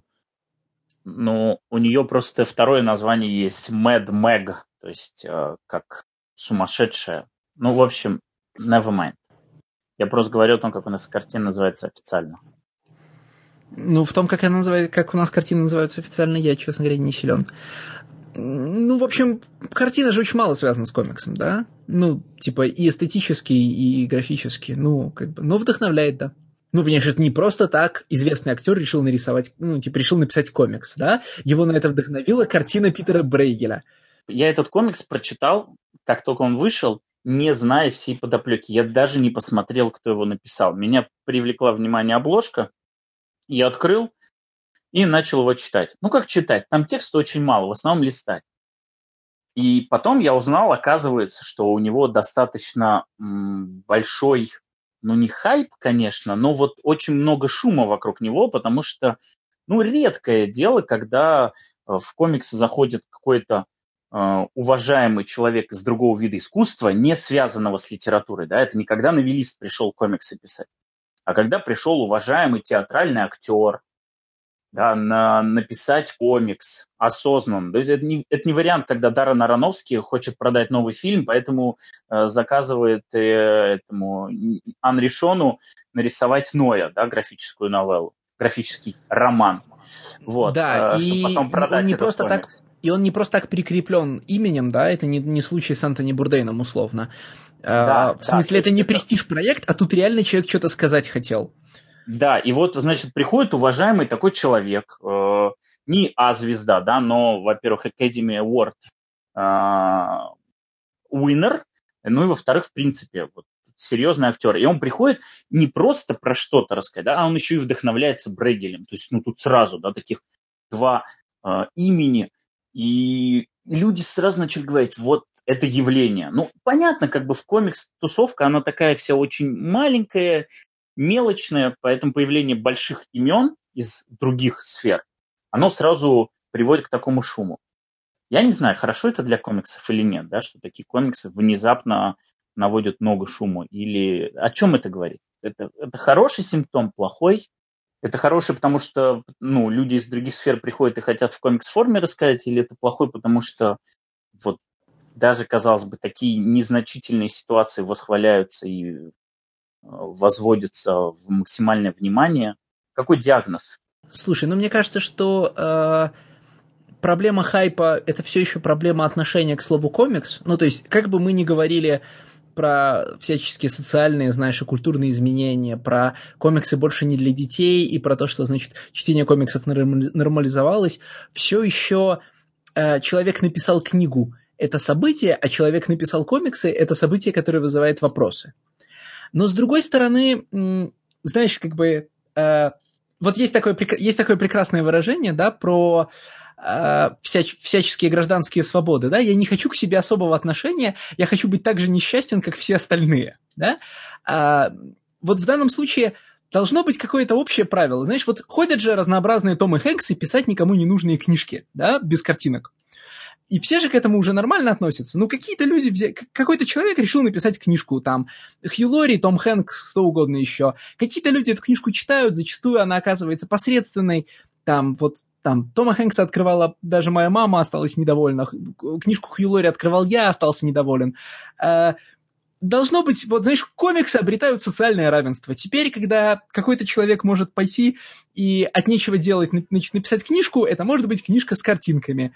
Не каждому, конечно, достанется гардиановский э, этот самый э, картунист, который, я думаю, что довольно многое в Дал Маргарет принес, потому что вряд ли Джим Бродбенд э, ну, вряд ли композиционные вот эти интересные ходы, которые есть Дал Маргарет, они привнесены сценаристом. То есть э, нам, конечно, Википедия, нам, мне, Википедия, конечно, говорит, что Джим Бродмен женат на художнице э, последние 30 с лишним лет. Но вряд ли, короче, Джим Бродбенд э, многое понимает в, как, в этом, как это сказать, в выразительном языке комикса, да, поэтому, наверное, это все приносит Дикс в художественном сторителлинге, да? Визуальном сторителлинге. Да-да-да, в визуальном сторителлинге. Наверное, это привнес Дикс. Э, но прекрасно же, вот у ком, значит... понимать э, и раскадровки кино тоже. Не, актер не обязан понимать раскадровки кино до того, ну, до той степени, что он способен их создавать. Актер все-таки в кадре играет, а не кадр ставит, да, как бы. Но, те, э, но он и театральный актер, он должен понимать, как он находится в кадре. Да, но присутствие в кадре, там присутствие в марке, это не, совсем не то же, что фрейминг. И особенно не то же, что фрейминг нескольких кадров э, на странице относительно друг друга, да? Ну, а... тем более в театре это все-таки зафиксированный кадр, скажем так. Да? Ты не можешь поиграть с ракурсами. У тебя зритель видит с одного ракурса, и ничего ты делаешь. Ну, и ты будешь по сцене перемещаться, ты будешь менять угол, но зритель будет видеть тебя примерно на одном плане и примерно с одного ракурса. В комиксах но ты можешь это... делать все, что хочешь. Это да, но мне кажется, киноактер, он все равно понимает, как он будет смотреться на камере. Тем более такой опытный, как Бродбенд, которому там уже за 70 лет. Словом, э, удивительно, что Дал Маргарет оказался непроходным престиж-проектом, который позволит авторам размахивать э, изданной книжкой и говорить, мы вот сделали штуку, да? Э, значит, и более того, удивительно, что Дал Маргарет оказался не, знаешь, таким проектом среднего возраста, когда какой-нибудь какая-нибудь публичная личность подается в другую область, где, где хочет саморазвиться, да, там, пишет картины, начинает играть, играть музыку, там, как э, Джонни Депп или Брюс Уиллис и так далее, да. внезапно это отличная самостоятельная работа. Если бы я не знал, что это Джим Бродбенд, я бы, ну, все равно сказал, там, спасибо, что посоветовали, хороший, ну, там, хороший комикс, про, про, там, провел с ним э, несколько, нельзя сказать, приятных, но довольно насыщенных минут. Никит, а расскажи, почему ты его предложил, раз ты а, меня обвиняешь а я в том, вот все жду, когда же ты вернешься к этому racial профайлингу, и когда ты начнешь... Вот я вернулся выводить меня на чистую воду. Я предложил этот комикс просто потому, что я подумал, что он будет короткий. Вот и все. А, ну я так и понял. Ты, ты про это сказал в чате, я помню. Но я думал, Первый, что кстати, нам всем сказал, что дал, ну, что дал Маргарет читается за 15 минут. Это было еще, когда мы патронные заявки обсуждали. А, я так и запомнил, что он читается за 15 минут. Да, я его, потому что читал на тот момент, и я тогда, кстати, э, сам был не очень за, чтобы его мы выбирали, потому что ну, мне комикс не понравился. И, э... Ты его сейчас перечитывал, и он тебе все равно не понравился? Ну, понимаешь, Ну, если вот, считать, что его э, надо читать не за 15 минут, да, его надо, все-таки надо читать да. несколько медленнее. Ну, э, хорошо, не за 15, за 25. А все равно он читается достаточно быстро, если, конечно, ты не будешь разглядывать каждую панельку по 10 секунд, а ты не будешь разглядывать каждую панельку по 10 секунд, если только тебе это произведение не... Да если только это не Провиденс, да, условный, который мы обсуждали в прошлый раз. Мне э, этот комикс было... Ну, блин, я не хочу громко говорить, но мне физически неприятно было его читать. А в чем? Вот в сочетании вот с происходящим и рисунком меня прям очень сильно оттолкнуло от него. И он... В чем? То есть вот э, что тебя там такого оттолкнуло? Я не могу сказать, что вот что-то конкретное, да, какой-то конкретный кадр, как вот в случае с э, лошадью в э, Hungry Ghost, который меня прям от, заставил отвернуться от страниц. Ну, вот, вот это вот miserable состояние героя, да, как это нарисовано, вот э, какое-то общее ощущение осталось неприятно. Бедность и отверженность Маргарет, это да. Ее желание обратиться к ведьминству, это тоже да. Мне, кстати, это очень сильно напомнило сцену из э, The, The, The Witch, э, отличного кино, где, э, которое рассказывает про первых поселенцев в Америке, которых э, изгоняют из э, деревни за слишком, слишком э, любовь богу, и они селятся в лесу, где живет ведьма. И вот э, именно то, как э, Маргарет готовит всякие штуки, это вот фильм The Witch. Как она вот эти ointments готовит, вот это вот все. Кинофильм The Witch. И мне вот эта сцена больше всего, кстати, понравилась. Но именно потому, что она относит меня к кино, которое мне нравится. Нет, ну если ты хочешь смотреть кино про то, как, э, значит, э, люди 17, 17 века приготовляют мази из, э, вот, значит, из грибов и тел покойников, так это целый жанр. Ну, в смысле, существует довольно много значит, кино про исторический оккультизм, где можно на это посмотреть. Я хотел первоначально, знаешь, сравнить Дал Маргарет с, простите, пьесой Горького «На дне». В том плане, что как бы, если вы способны выплывать из, из, э, чернуш, из чернухи про то, как плохо живут простые люди, и как много несчастья выпадает на их долю, и как они ничего с этим не могут сделать, потому что жизнь вообще несправедлива, можно выплыть из этого омыта даже с какой-то, значит, с э, каким-то полезным, полезным впечатлением в зубах. Если же это ощущение слишком гнетущее для вас сегодняшнего, ну, значит, надо откладывать. Вот Дал Маргарет это такой вот, значит, а, Горький и Достоевский, да, класс, такая классическая литература. Вот она живет плохо, будет жить еще хуже, и к концу ничего не изменится, и ничего жизнеутверждающего в этом быть не может, и смотреть на всех этих людей страшно, и они, и как бы в отличие, скажем, даже от картин Брейгеля, да, они ведь не, они осознанно не эстетичны. В смысле, э, кисть Брейгеля делает даже его пьяных крестьян красивыми, да, есть герои, которые как бы наоборот. Это же вот это, когда она надевает платье, когда... Э... Так это женщина, которую она в городе встретила в красном платье. А, это же callback к этой женщине, которая как раз выглядит красиво. В сравнении ну, так, с другими персонажами. Ну тогда, ну так ведь... Ну это же только подчеркивает все остальное, да? В смысле, а, ты смотришь на, на сцены городской жизни и думаешь, ну ладно, они все такие. В смысле, вот э, в руках Дикса все живые люди значит, в этом мире выглядят вот так, а потом появляется благородная женщина, и ты понимаешь, нет, не все. Ну, типа, тем острее, станов... и тем острее становится ощущение от того, как выглядят все остальные. Э, на фоне горожан-то Маргарет, в общем, не такая уж, ну, в смысле, не такая уж страшная, да, но потом ты понимаешь, как, ну, ты вот видишь красивую женщину, в смысле, э, вот эту благо... ну, вот эту, значит, аристократку, которая красиво нарисована, и понимаешь э, а, дополнительное измерение фрустрации ну, вот человека в этом мире. Потому что ты, ну, значит, не все круг уроды, да, ты мог бы родиться красивым, но не вытащил вот счастливый генетический билет. Дело же не только в том, как нарисованы они, насколько там, повезло красивым, некрасивым работ, ну, родиться, а в том, что вообще в кадре происходит. Да, вот все эти... Я просто пытаюсь вернуться к тому, почему мне было такое неприятное послевкусие от этого комикса, все сцены, где она просыпается в грязи, где она находит э, обмокший труп и в качестве ингредиента для своих э, ритуалов отрезает ему руку, где она находит бедную мертвую собачку, отрезает голову, где там он ловит этого э, старика, в рыбацкую сеть его засовывает, и потом он там от страха сыт внутри. Это все ну, максимально отвратительно нарисовано. То есть Достоевский Достоевским, но художник здесь является очень большим мультипликатором того эффекта, да, и тех эмоций, которые пытался вызвать сценарист. А кого тебе, кстати, художник напомнил?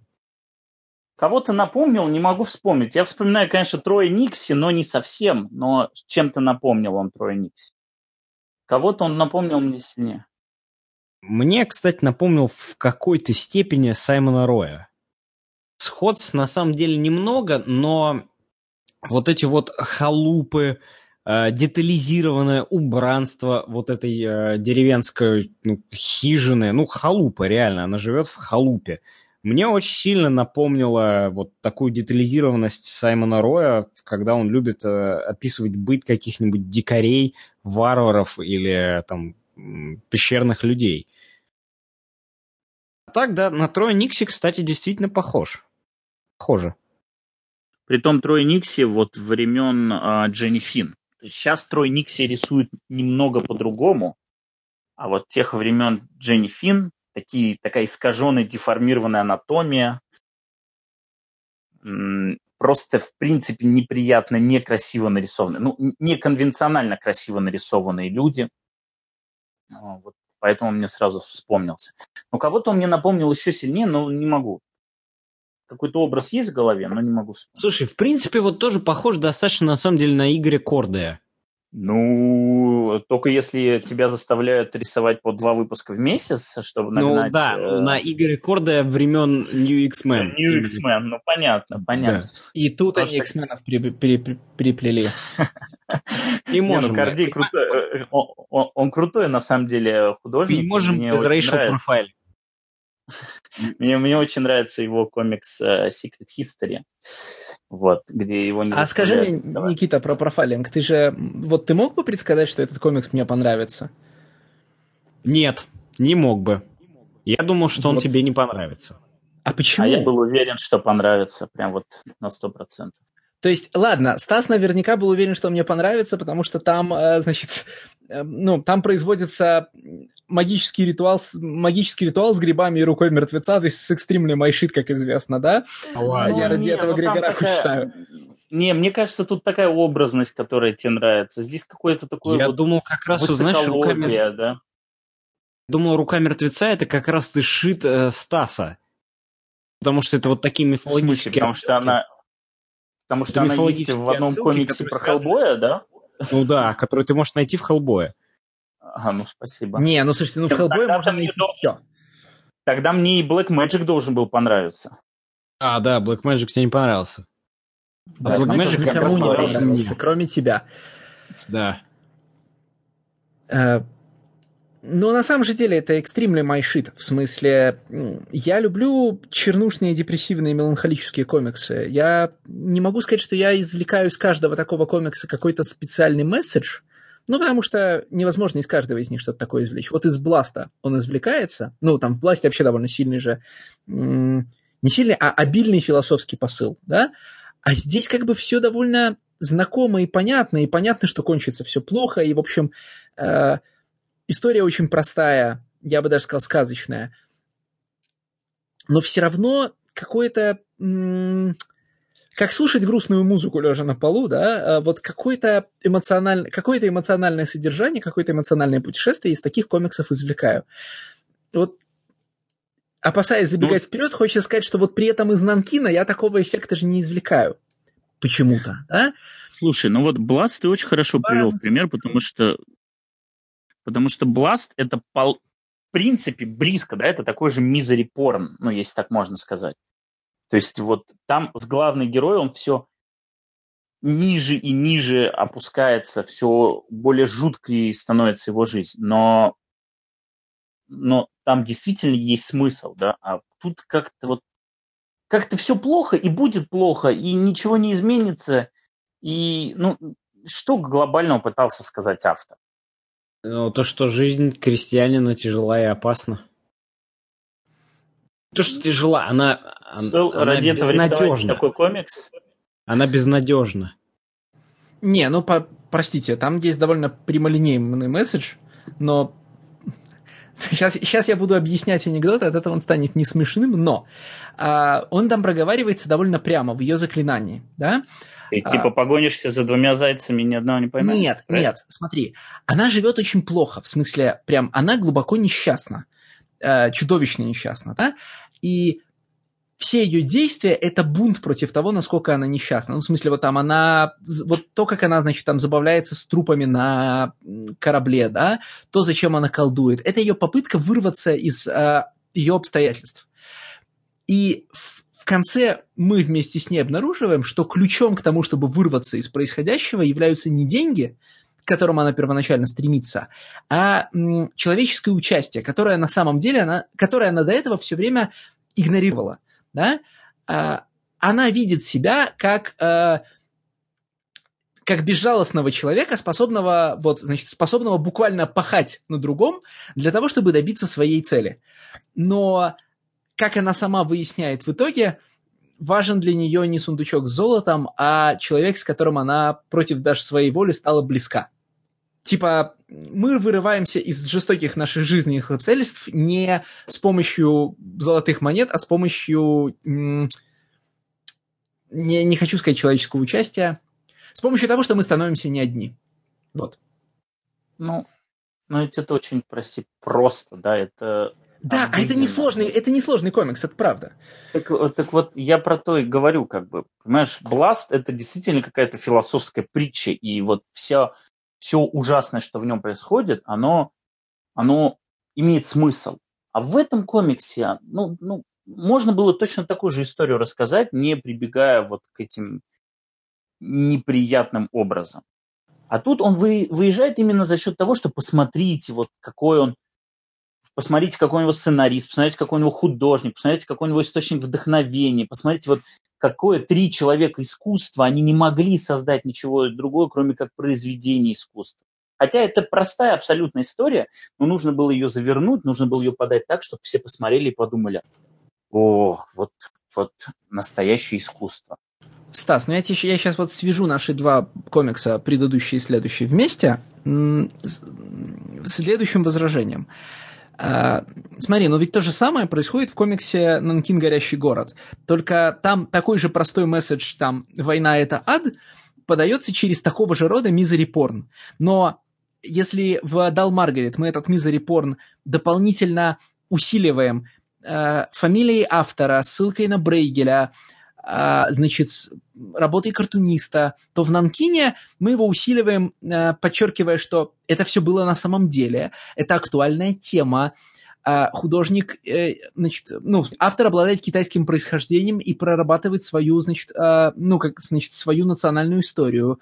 А, смотрите, это не просто очередной комикс про то, что война — это ад, это комикс с посылом, да, он, значит, про... Ну, такой наци... псевдодокументальный, если уж можно. Да, он про документализм, про национализм, про, значит, ну, короче, про большие темы. И это такой же, такое же ложное, значит, ложное увеличение небольшой притчи до масштабов большого произведения, да? И ну, я критиковать их в этом смысле можно в равной степени, да? У меня, ну, то есть, у меня, положим, ты знаешь, такие же претензии есть к самым разным произведениям. Я там могу пере, ну, могу, значит, э, долго распространяться на о моем неоднозначном отношении к комиксу «Боксеры и святые», да? И, короче, это одинакового порядка э, набивания себе цены, да? В одном случае, э, ну, в одном случае мы набиваем цену в, э, вне комиксными атрибутами истории, и в другом комикс, в случае тоже. Единственное, с чем я не могу согласиться в твоих словах, это что э, художник целенаправленно усиливает, ну, короче, что без, э, без целенаправленного усиливания чернухи можно было обойтись. Нет, э, без целенаправленного усилия чернухи этот комикс просто не существует. Убери ты э, все вот эти неприятные натуралистич... натуралистичные элементы, и комикс просто будет ни зачем не нужен. Это просто, ну, как бы как только смотреть на жизнь вот этой, значит, крестьянки тебе перестает быть орга физиологически неприятно, история просто пролетает, вот пролетит над тобой. Потому что она будет совсем, она будет совсем несложная, как ты правильно заметил, с очень простым месседжем. Ее, ну, как бы, она, у нее вообще не будет шансов до тебя достучаться. В нынешнем виде у нее есть хоть какие-то шансы с тобой провзаимодействовать. Ну вот, эм, наскочить на тебя из-за угла, ударить по голове пыльным мешком и заставить прислушаться. Ну, я согласен, но опять же, как бы это тот, тот же самый, да, искусственное повышение важности этого да, искусственное повышение. Это такое искусственное набивание рейтинга. Ну, рейтинг не в плане а, там э, рейтинг R или прочее, а рейтинг в плане оценки, да, того, сколько он потом получит звезд, условно. У критиков в том числе. Но, к сожалению, мы не можем отличить искусственное набивание оценки от э, подлинной актуальности. В смысле, когда мы начинаем говорить про искусственное набивание оценки, мы с тобой начинаем звучать как э, люди, которые говорят, что э, там, знаешь, женщин и этнические меньшинства вносят в, вводят в комиксы по, ну, для того, чтобы повысить их, значит, значимость в глазах определенной части аудитории, а не потому, что просто авторы хотят это сделать. Это такая, ну, я, там, усматривание коммерческих мотиваций – это кривая дорожка.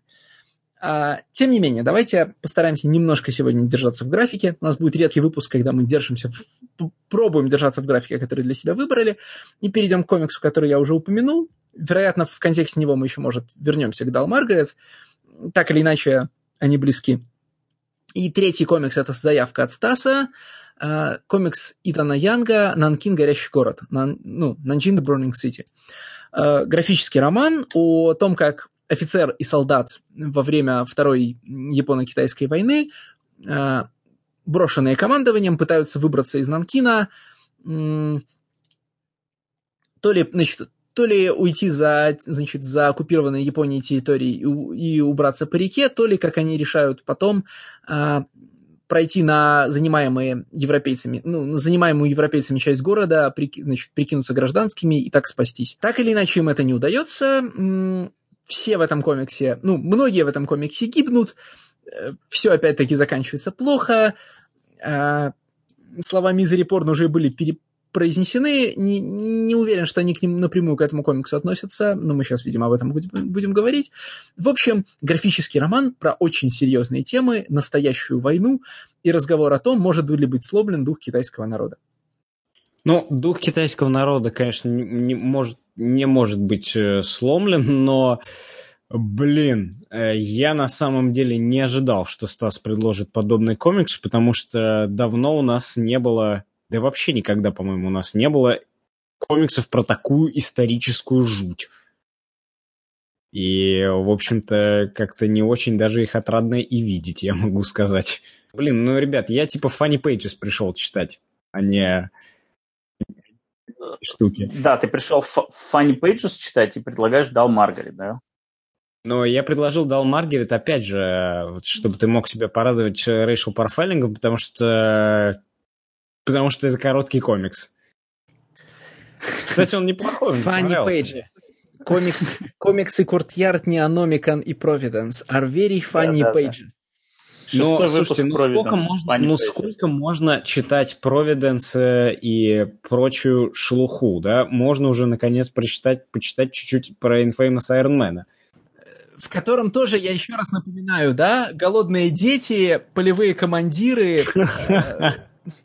И Караджич, да и Просто у вас, да. я, я для, чита, для слушателей скажу, как бы почему я выбрал, потому что э, про Нанкин комикс у меня давно был на, э, не знаю, карандаше, то есть он у меня где-то был отложен, типа прочитать, потому что, ну, я понимал, про что он, и я обычно такие комиксы не очень люблю, но мне понравился рисунок. Я как бы ради рисунка хотел его почитать.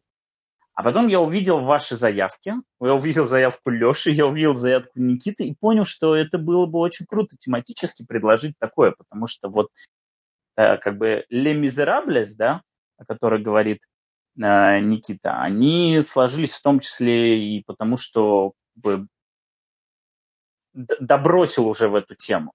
То есть это было умышленное предложение после ваших заявок.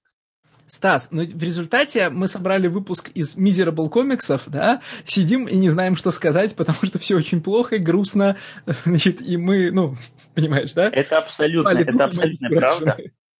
И я э, в разрезе этого комикса, честно, хотел бы поговорить о том, ну, просто вообще в целом про военный комикс.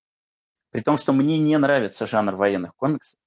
И, наверное, единственный по-настоящему военный, э, единственный нравящийся мне по-настоящему военный комикс это, понятно, Гартенис Фьюри My War Gone By. Но просто мы не говорили ни разу про военный комикс, и я подумал, что почему бы нет.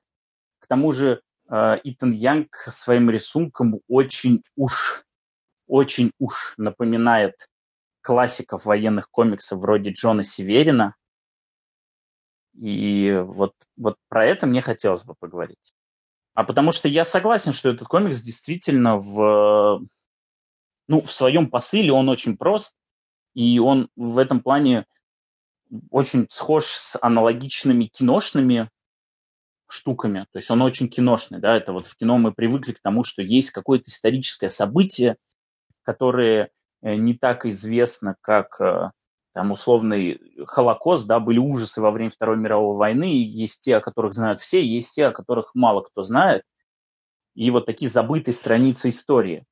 И он, этот фильм призван обратить на это внимание, показать ужасы, и обязательно есть в конце вот этот титр, что там погибло в итоге 300 тысяч человек, что потом там есть некоторые японцы, которые так, до сих то есть, Э, чтобы вы понимали, Стас из Холокост Динайеров, которые говорят, что задокументировано было только 200 тысяч евреев погибших.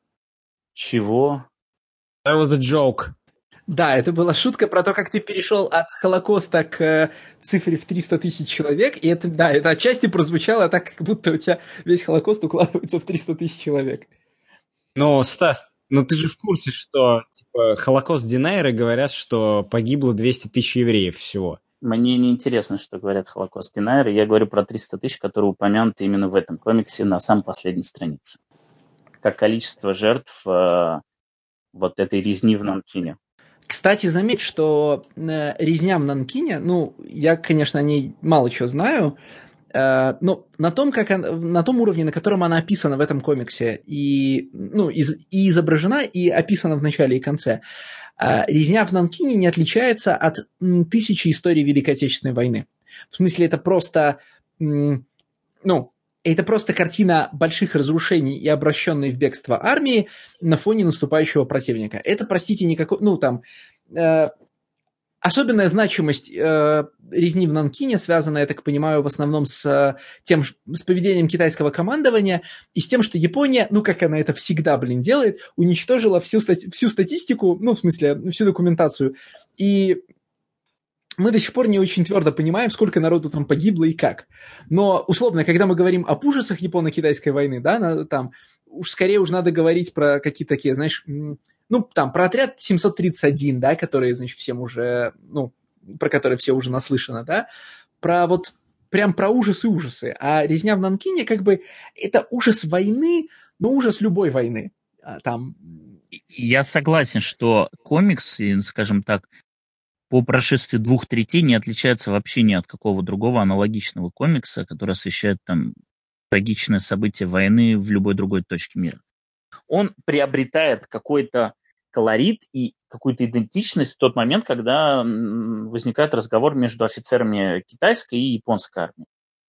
Вот когда начинается ну, вся эта тема. Ой, что, правда?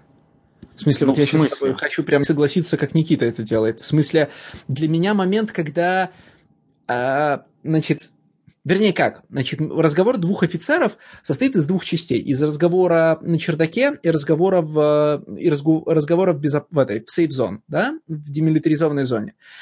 И вот вторая часть этого разговора, она для меня была прям ужасным завершением комикса, потому что вдруг вместо частных людей на войне перед нами появились Ты политические позиции. Да, да разговоры нет, вторая про... часть я согласен. Я все-таки про тот момент, когда как бы офицер начинает э, браво рассуждать и говорить о том, что ну, мы вообще пришли вам помочь, мы пришли вас защитить от э, жутких э, европейцев, мы пришли объединить всю Азию, и мы, в общем, знаем, как это делать, а вы отказываетесь от нашей помощи. Ну, это дает ему идентичность, вот эта линия. Потому что то, что потом вы не сломите наш дух, вы не сломите там нашу веру и вы не уничтожите нашу нацию, понятно, это супер клишировано. Да, так а первый кусок тоже супер клишированный. В смысле, он превращает...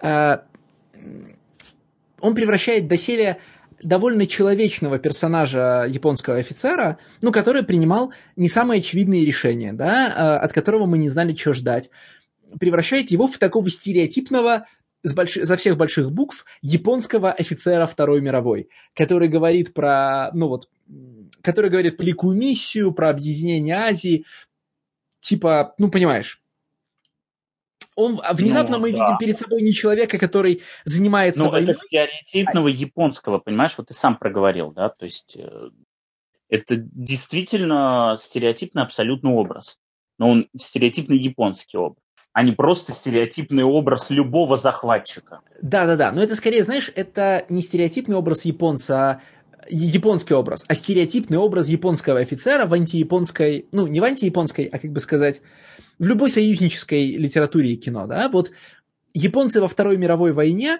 э, едва ли не чаще, чем фашисты, изобра... в смысле, чем немецкие нацисты, изображаются совершенно бесчеловечной машиной. Блин, как, как этот фильм назывался? По соображениям совести, э, если брать недавнее, помните? Да, от антисемита Мела Гибсона? Да-да-да. Э, значит, антисемита Мела Гибсона про про Эндрю, Гарфилд, про Эндрю Гарфилда вдруг понял я, да, к вопросу. О, это Хексо Рич, что ли? Хексо Рич, конечно, да. А, Господи, мне нравится, ну, кстати, перевод названия. Кто ж такие кино смотрит вообще? Зачем? В смысле? Uh, ну... Типа, I'm gonna watch ну, some Hacksaw Ridge, get some joy in me. Слушай, ну вот как раз в кино-то я как раз иду не в кинозал, да, а в смысле, когда я сажусь смотреть кино, я совсем не обязательно сажусь смотреть Funny Pictures. Ну, понятно, понятно, что зачем нужна комедия, зачем нужна трагедия. Ой, все все понимают я в целом-то был дов- доволен фильмом «Страсти Христовы», да, а, ну, когда он выходил, и почитал. Ах, вот оно что, вот мы и переходим к четвертой заявочке, да? Не, это, да, это, это осознанный финт, конечно, но... Вы, реально хотите узнать, что я думаю про «Страсти Христовы», или мы... Нет, давай, давай, можешь продолжать.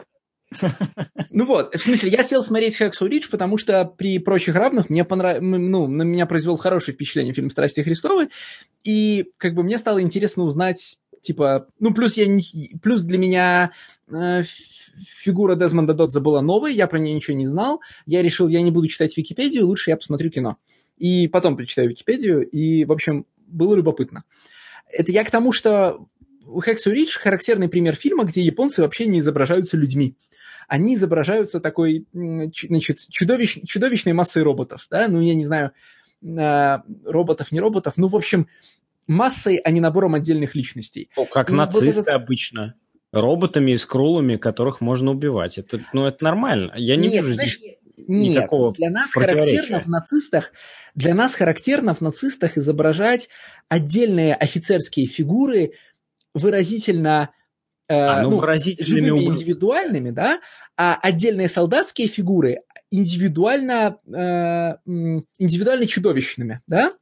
Э, нацисты очень редко в кино, по крайней мере, э, в последнее время, ну, не в последнее, прям даже, скажем, со времен, знаешь, 17 мгновений весны, если брать нашу, э, наше кино, да? Слушай, но... Довольно редко изображаются безликой массой, а японцы сплошь Если взять иди смотри.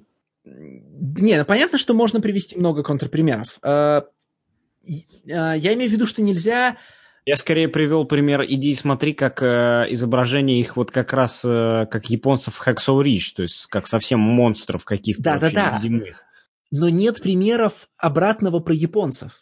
А, то есть, может быть, есть у самих японцев, я не удивлюсь. Типа какой-нибудь но, Flags of Our Favor с какого-нибудь Клинта Иствуда, но я это кино не смотрел, поэтому не знаю. Я тоже не, я тоже не знаю, потому что вот, блин, да. Мела Гибсона я смотрю, а до Клинта Иствуда я не опу... как, как кинорежиссера я не опускаюсь, видимо. Вот мне кажется, Клинт Иствуд типа во Flags of War of Hours сделает, наверное, что-то похожее. Ну, не, в смысле, ну, то есть он как-то пытается... У него же это дилогия, то есть первая с японской стороны, э, э, первая с американской, вторая с японской. Вторая да, Письма с Ивадзимой, по-моему, называется. Да-да-да-да-да-да. Letters from Иваджима. Вот мне кажется, там Клинт Иствуд показывает японцев как людей и как... Э... Да, вот, наверное, это хороший пример, но это пробел в моей, в моей насмотренности. Ну, не кажется ли вам тоже, да, что вот японцев-то как раз очень редко выставляют людьми в историях про Вторую мировую, и когда там, ну, там, когда у какого-то персонажа там оказывается индивидуальность, эта индивидуальность все равно нужна для того, чтобы выразить общий японский дух. Да? Как вот в данном как в случае с Нанкином, да, это офицер, который внезапно превращается из человека, э, ну, вот, входящее клише. It's open season on Japs. Kill a Japs. При этом, прямо скажем, весь остальной комикс-то тоже не, не блещет, да, как э, нарратив. Он очень хорошо, он очень здоровски нарисован в нем очень... Э, атмо... в нем очень хорошо передается атмосфера за счет ритма рисунка, ритма композиции, но, блин, э, это, это просто набор относительно не связанных между собой виньеток об ужасах войны э, с, довольно, с довольно классическими трюками типа ну там, главный герой врет умирающему человеку, чтобы тот почувствовал себя лучше, да, а несчастные люди, э, захваченные вихрем войны, говорят, мы сделаем все для выживания нашей семьи, да. А главным героям приходится принимать тяжелые решения и бросать, э, ну, там, и бросать гражданских людей, потому что они не могут их, ну, если они попробуют спасти их тоже, они не спасут сами себя. А, ну, вплоть до сцены, которая, кажется, есть в каждом фильме про сол, про солдата за линией, значит, за линией фронта, когда герою, ну, герою приходится ждать в... Как это описать? Ну вот, э, собственно, сцена с изнасилованием, да, прям, скажем, первая из сцен с изнасилованием в, в этом комиксе. Э, герой должен пережидать, пока превосходящие силы противника уйдут, сидя в, ну, там, cranny, как это сказать по-русски, в общем, в спрятавшись, пусть будет спрятавшись, ну не совсем в засаде, да, в зас... засада это что-то, из чего ты можешь напасть. Ну, пусть скажем в засаде, да, чтобы я не мучился. Так вот, герой должен ждать в засаде, пока уйдут превосходящие силы противника, а превосходящие силы противника при этом издеваются над кем-нибудь невинным, и, пос... и герой не может вмешаться, потому что если он вмешается, он все равно никого не спасет и заодно погубит себя. Поэтому он вынужден сидеть и слушать, как происходит нечто, за кадром происходит нечто страшное. Вот э, я не хочу сказать, что я за все, э, что я против всего хорошего. В смысле, конечно, война это ад. А, конечно, все изображаемые события очень страшны. Конечно, мораль в каждой из этих сцен правильная.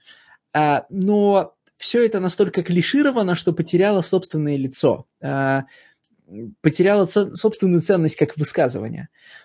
Я вот прям помню, что я листал комикс и думал, ну, наверное, там у каждого в жизни должно быть вот пять таких историй. В смысле, э, какие-то пять комиксов про то, что война это ад, э, ну, комиксов, фильмов и книжек, да, ты встречаешь первыми, ты видишь в них вот этот месседж, э, этими выразительными средствами, а дальше все остальное кажется тебе тем же самым.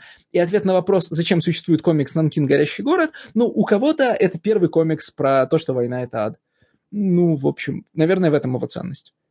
Ну, я думаю, что он все-таки существует, потому что автору хотелось про это рассказать, а не потому что ему хотелось э, для кого-то написать первый военный комикс просто, чтобы помнили, он как бы видит, что в комиксах про это не писали. А я вот художник и умею рисовать. Вот я про это напишу. Да. Это, ну, это часть его да, истории, учитывая, что он сам этнический китаец, хоть и родился. Ну да, в, я понимаю. Э, э, мемориальная точно та же... любой истории.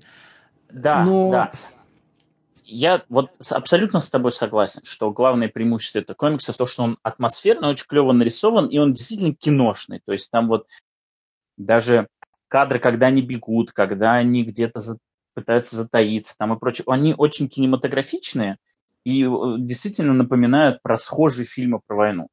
Uh, ну, мне, кстати, понравилась сцена, о которой ты говоришь, где они должны затаиться. Она мне понравилась, я не знаю, насколько это было умышленно автором сделано или нет, но она мне понравилась тем, что это такая условная трилогия. То есть сначала э, их просил помочь старик, и старший отговорил. Потом они должны были помочь женщине, но не вступились. И в последний момент, когда появляется ребенок, и он все-таки решает ему помочь, в этот момент он получает пулю, при этом получает пулю от своего. То есть это как такая и, и логичность э, происходящего, и как такой мотив. Он в конечном итоге решился помочь и получил пулю. Мне это понравилось. И понравилось... Э, ну да, это клишировано, но мне действительно понравился момент, когда единственный японец, который отказывался идти насиловать э, бедных китаянок, и в итоге погибает самым жутким образом. Потому что на нем срывается этот э, китайский солдат и камнем забивает его самым жестоким образом.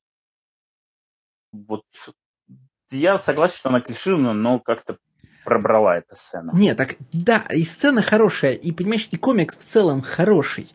А, ну, как бы на уровне Блин, я сейчас пытаюсь как-то разделить. Ну, я понимаю, он, он, ну, он знаешь, глобально есть... безликий, да? Ты это... Да, есть уровень месседжа и уровень выражения. А, на уровне выражения здесь все хорошо, да? А, значит, вот а, хорошие сцены, значит, а, все нужные эмоциональные биты дают мне нужные эмоциональные переживания.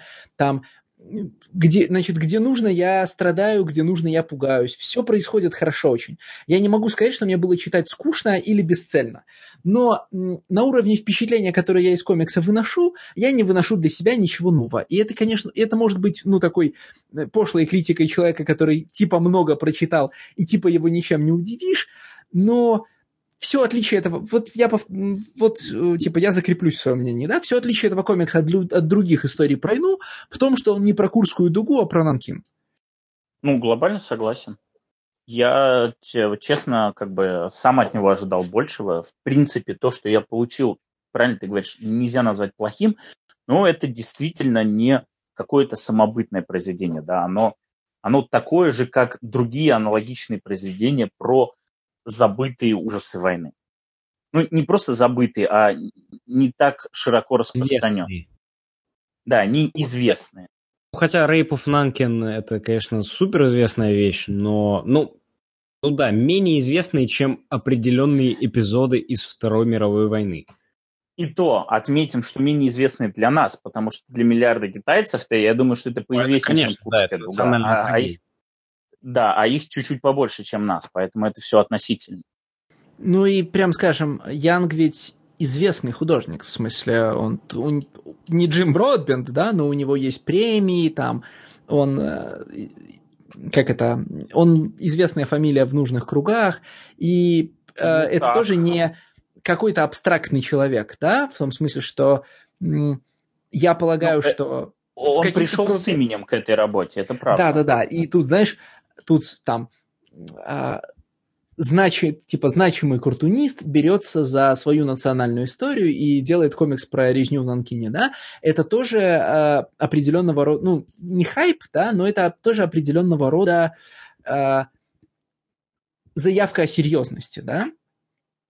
Я бы не назвал его значимым картунистом, честно, но картунист с опытом, который уже уверен в себе и который понял, что созрел для того, чтобы вот сделать произведение на серьезную и важную для себя тему. И э, он тем самым заставляет себя уважать и заставляет обратить на себя внимание. Просто если это был бы какой-то совсем новичок, то, ну, наверное, мы бы с большей вероятностью прошли мимо.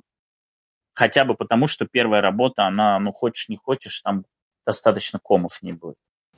Ну и такая штука еще, знаешь, э, хороший не значит отличный. Вот нельзя себе представить, чтобы комикс «Нанкин. Горящий город» превратился в такой же краеугольный комикс о, Нанки, о нанкинской резне, как, скажем, Маус стал краеугольным комиксом о Холокосте, да? Не, ну, э, конечно, ты как-то совсем... Не, ну, тут слишком просто он на ну, понимаешь? Не, ну, слушайте, вот сверх, сверхэталонный пример, да?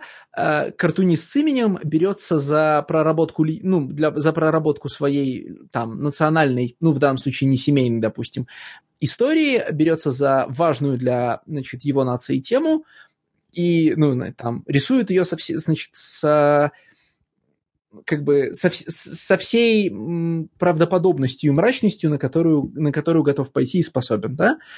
Понятно, что как бы в том культурном пространстве, где мы находимся, перед Холокостом большинство остальных тем отступает. Ну, вот это тоже довольно серьезный, ну, это, вот это тоже очень серьезный бизнес. И при этом а, объем выразительности, который упакован в графический роман, не дел, ну, типа, не оставит его в истории. Ну вот, да, типа, красивый военный комикс. Мне напомнил там старшего Куберта, да? Это, это как, да, вот я тебе про то и говорю. Он действительно напоминает классиков военного комикса, как Джо Куберт и Джон Северин. И, и меня это очень зацепило в визуальном плане.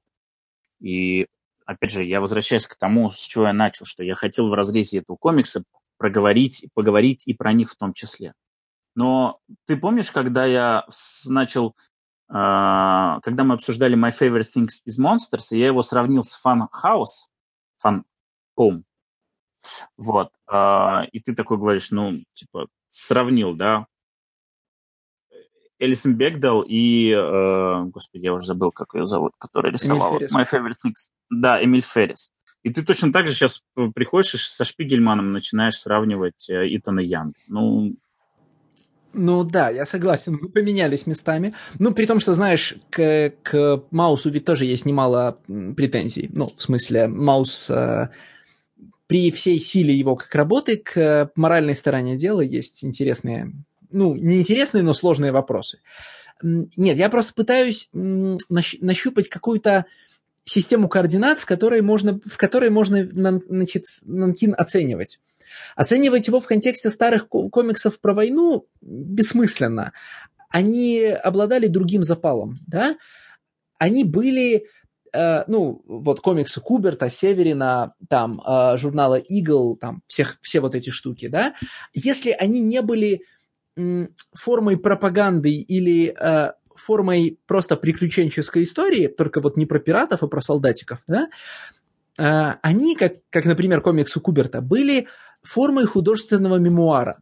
Куберт рассказывал не, не те истории, которые произошли в заправду, но достаточно типизированные, обобщенные истории, чтобы из них можно было извлечь впечатление э, опосредованный опыт о человеке на войне.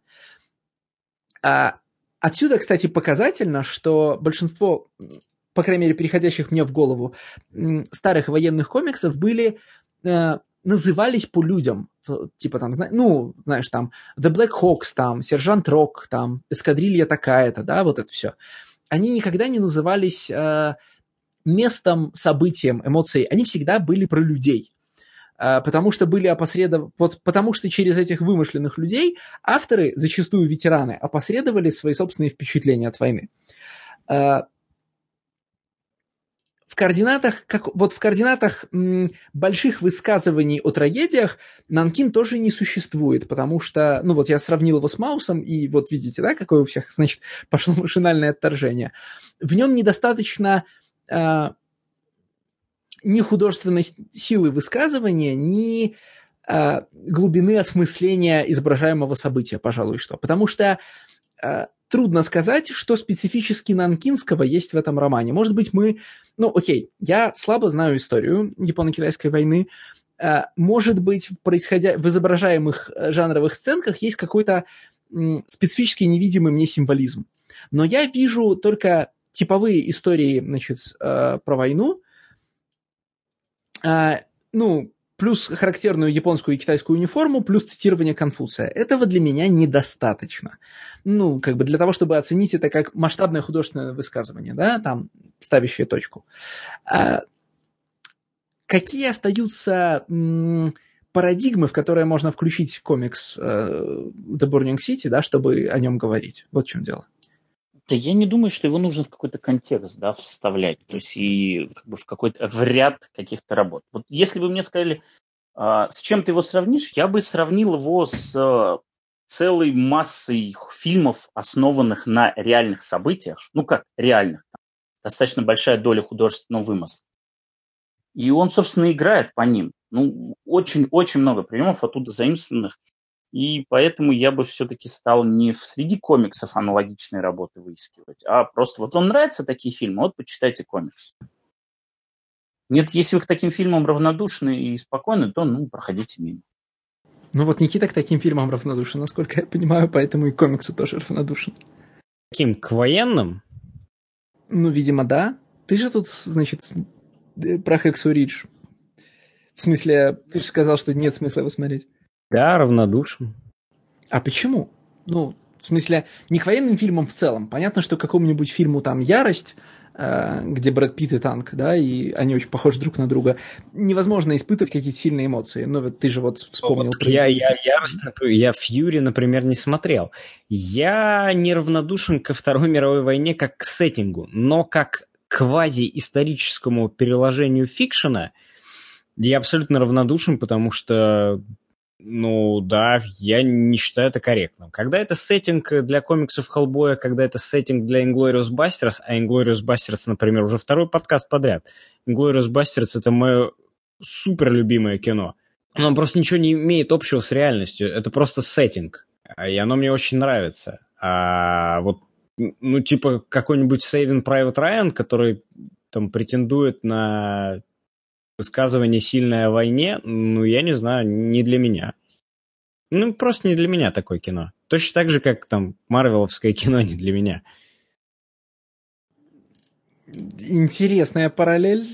Ну вот смотри, Данкирк я тоже не смотрел, да? И не собираюсь его смотреть. А это у тебя только ко Второй мировой войне или вообще к любой войне? Наверное, это ко всем войнам, которые вот такие э, супер глобальные, да? То есть э, я, например, Это обожаю кино... Ну, ну, не совсем, да, то есть я не смотрю то же самое кино про Отечественную войну, я не смотрю. Вообще. То есть про войну 1812 года. Я очень люблю смотреть кино про локальные военные конфликты, да, потому что они э, в первую очередь для меня показывают абсолютно полную бесполезность войны, да. Я, например, очень люблю кино про Афганистан, да. А, там, какое я, я, думаю, ты сейчас скажешь, я, я думаю, ты сейчас скажешь про Вьетнам, потому что все лучшие американские военные фильмы, они именно про Вьетнам. Нет, я люблю вот э, очень э, мое любимое кино про Афганистан, это то, где Том Хэнкс играет сенатора, который торгует оружием с э, этими, которое у нас было запрещено к показу, ну и не вышло в, в широкий прокат. Э, там, где Том Хэнкс играет сенатора как раз вот того самого из Fury My War Gone By, который торгует оружием с, э, ну, соответственно, с маджахедами. Вот. Я не люблю девятую роту, потому что это прям какая-то гламуризация просто афганской войны, э, если мы говорим про русское кино, да? Ты как, mm-hmm. подожди, ко Вьетнаму как ты? Вот просто про, про Вьетнам есть большая четверка, да, там, ну, фильмы там Слушай, живот, ну, естественно, металлическая оболочка, естественно, я люблю Full Metal Jacket, естественно, я люблю Apocalypse Now. Uh, но я не... Ну как, я не люблю сеттинг Вьетнама, да, вот... Uh, а кино, ну, Full Metal Jacket мне нравится, но Full Metal Jacket, он даже больше не про Вьетнам, он просто про армию. Не, ну так-то можно сказать и что «Апокалипсис сегодня» тоже не про Вьетнам, да? Как так так и есть, Стас. Из да. приведенных четырех, из великой четверки фильмов, да, приведенных тобой, два фильма про войну и два фильма про Вьетнам. Впрочем, даже. Ну, нет, один фильм а, про, про Вьетнам. Что за великая четверка? Если вы, э, если вы говорите. Ну, я же сказал, еще раз, взвод, охотник на оленей, цельнометаллическая оболочка. Вот, вот смотри, Platoon и Deer Hunter я как раз не люблю. Ну, вот я, честно говоря, много чего не пересматривал с тех пор, но мне почему-то больше всех именно Deer Hunter. При том, что Апокалипсис сегодня цельнометаллическая оболочка, это просто монументы.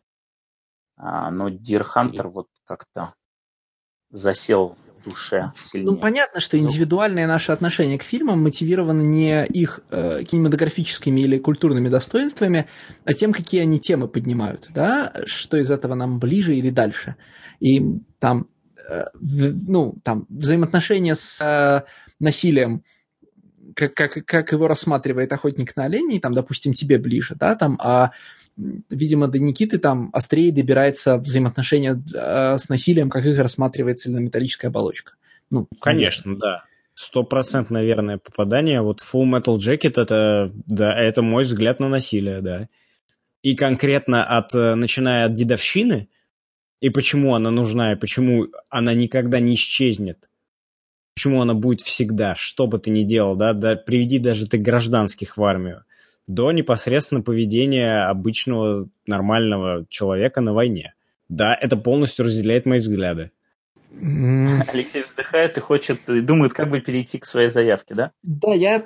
Ты, ты можешь я... сказать, Алексей, что для тебя пример, э, хороший пример э, фильма про насилие – это «Страсти Христова», и вот тут-то ты снова появится у тебя мостик.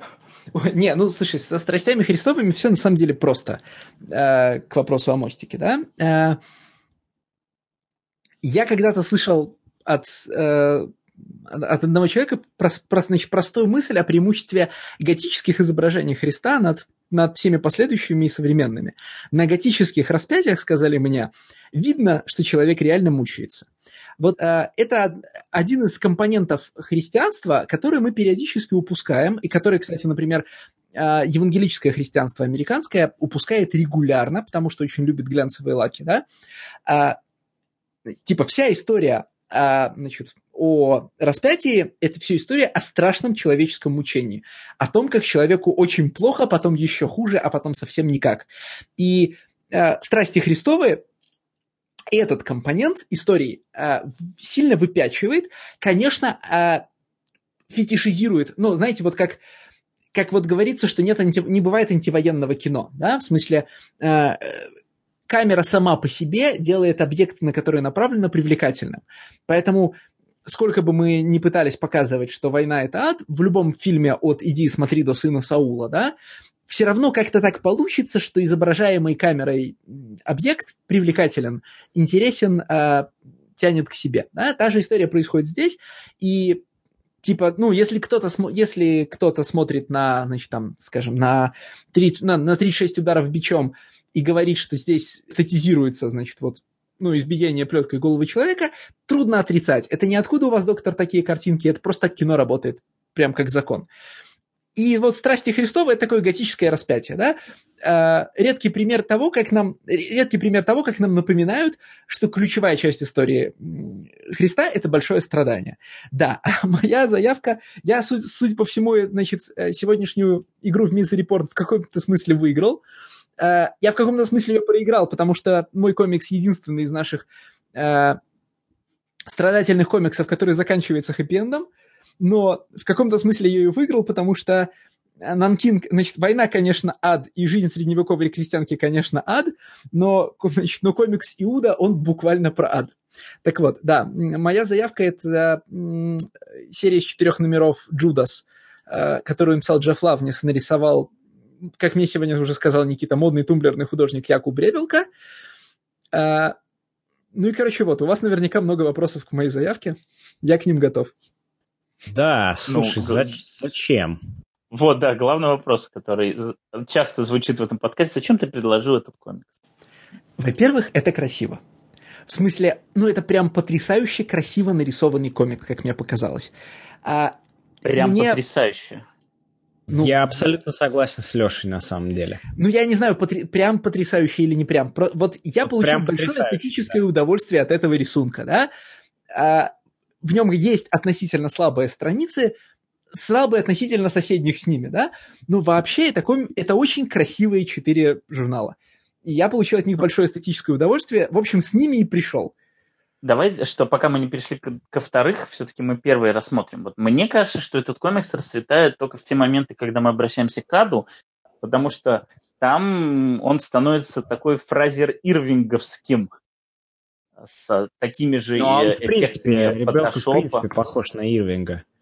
Но просто в, в Аде, в Аду, простите, он прям становится таким фразер э, ирвинговским Лимбо, который был в X-Men, он становится таким же, как был, э, господи, я забыл, как зовут, из Seven Soldiers э, сегмент с Фразером Ирвингом. Ну, про Вичбоя, короче. Про Клариона Вичбоя. Да, да, Кларион, который точно так же под землей, и точно такая же гамма цветовая. И условно такой же сеттинг, да, подземного ада. Но просто когда он не в аду, он, ну, ну, красиво, да, но потрясающе красиво. Это, мне кажется, слишком громко для такого рисунка. Я, на самом деле, хотел бы, чтобы Якуб Рыбелка рисовал лицензионные комиксы по Моровинду. Э, его дизайны, они очень отдают мне стилистикой Моровинда, моего любимого. Ну, потому что отчасти Моровин же обращался к аравийским всем этим штукам, ну, в смысле, к, к Иудее, там, к Ирану. Ну, конечно, да, там э, Данмеры — это слэш-бедуины, а империя — это натуральная римская империя, то есть конкретно от брони до устройства. Ну и там ландшафты те же. В смысле, ты просто никуда не... Когда ты изображаешь пустыню, ты никуда не съедешь от реальных пустынь и... Да. В общем, да. Я конечно, сказал бы скорее, я бы хотел, чтобы Якуб Ребелка иллюстрировал мне, знаешь, там, э, «Потерянный рай» Мильтона, да, или там... Э, о, не, ну, глубоко, типа, глубоко. я согласен со Стасом, что особенно, особенно сильно этот комикс расцветает, когда он изображает, э, значит, ну, там, воинство демонов, да, там, вот эти все штуки. Э, фрагмент с историей, с историей падения Люцифера очень эффектный. И, в общем, давайте нарисуем весь потерянный рай в такой эстетике, будет очень красиво. Ну, будет несколько бес, бесцельно, но эффектно. Кстати, я уже какое-то время, с тех пор, как мы вспоминали Брейгеля, хотел сказать, что ты вот, Стас, обращал внимание на бэкметтер этого комикса? Mm, нет, это то, что на обратной стороне обложки или а, какой бэкметтер? Не, ну, короче, в первом номере там есть интервью с авторами, когда их спрашивают, как вы дошли до жизни такой. И там а, я, вот Якуб Ребелка, страшный позер, говорит, что его очень вдохновляют э, картины Ричарда Дадда. Так вот, ничего общего между Ричардом Даддом и Якубом Ребелкой я не вижу совсем. Э, ну, Дадд такого и брейгелевского разлива художник – если что, это тот, тот английский художник, который сошел, ну, который сошел с ума и свои картины дорисовывал уже в психушке, э, и который рисовал фей. Э, там, блин, как его эта картина называется, самая известная? Последний удар дровосека или что-то такое. Anyway, это, это много, многофигурные такие босховско-брейгеровские композиции про людей и фейри. И ну и Ричард Дад на слуху не как художник, да, как, а как художник, который э, там сошел с ума, пытался убить своего отца, видел везде дьявола и так далее. Ничего общего в его рисунке с рисунком Якуба Ребелки просто нет. Э, не то чтобы даже я не вижу, да, а вот органически это совсем разные техники. Ну и, кстати, никакого во-вторых-то у меня нет. Во-первых, это красиво, это фраза из неприличного анекдота. А, ну слушай, это, блин, ну, ну, так нечестно, да? То есть так... А, а зачем вам член на лбу? Кто на лбу? Ну, это же анекдот, а зачем вам член-то на лбу? Ну, во-первых, ну, это слушай, красиво. Ну, нет, вообще говоря, это, это анекдот про... Э, скажите, а зачем вы делаете обрезание? Ну, в смысле, это вопрос Равину. А, о, о, that's racist. Нет, у меня это э, было просто, что мужик приходит, э, ну, как, как рассказывался у нас этот анекдот, что мужик приходит к доктору и просит ему пришить э, член на лоб. И его доктор спрашивает, а зачем вам? Во-первых, это Да, и красиво. дальше многоточие, анекдот не надо... Ну, и не заканчивается ничем. Да. Ну и все, Да, это это панчлайн. да. Anyway, стал быть, да. Во-первых, это очень красивый комикс. Во-вторых, внезапно к четвертому выпуску я обнаружил, что в нем есть даже несколько, некоторая свежая мысль. А первые три номера э, Лавнис пересказывает, значит, пересказывает все стандартные, все стандартные претензии к истории Христа, основанные на, на, на материале примерно детской Библии. И читать это местами было довольно невыносимо, потому что там ты смотришь на аргументы, на, на аргументы, которые приводятся на странице, и говоришь, ну вообще нет, ну вообще типа давайте откроем текст, все не так, там автор ты троечник, что происходит. А в конце я вдруг обнаружил, что у него был довольно, ну, все его аргументы все так же были деланными, но спишем это на то, что половину из них приводят, значит, сатана, а, ну, и может быть это не типа, это не автор троечник, а это автор так выписывает лукавого, да? А, а в конце там оказался довольно клевый поинт, а, ну, в смысле, вот это вот развяз, э, развязка, которая объясняет все происходящее в комиксе, мне показалась, ну, славной идеей, довольно, ну, типа, довольно остроумной и жизнеутверждающей. То есть я как бы даже по результатам остался доволен сюжетом, хотя, конечно, в общем-то, этот сюжет находится в первом и четвертом номерах комикса, а во втором, третьем, ну, оставляет неприятное ощущение. Ну, вы понимаете, да? Там в середине Окей. идет вся вот эта левая гностика, типа, Ну, а, да, да. типа, он же никогда не жил человеком. Ты останавливаешься и говоришь, стоп, а что он делал, по-вашему, 30 лет? 30, мать его, лет. И все такое. Ну, я согласен с тем, что он в конце действительно делает твист. То есть сначала этот комикс выглядит, э, я не знаю, атеистичным, э, наверное, со всеми поинтами, что если Бог всемогущ, то почему он допускает все страдания в мире.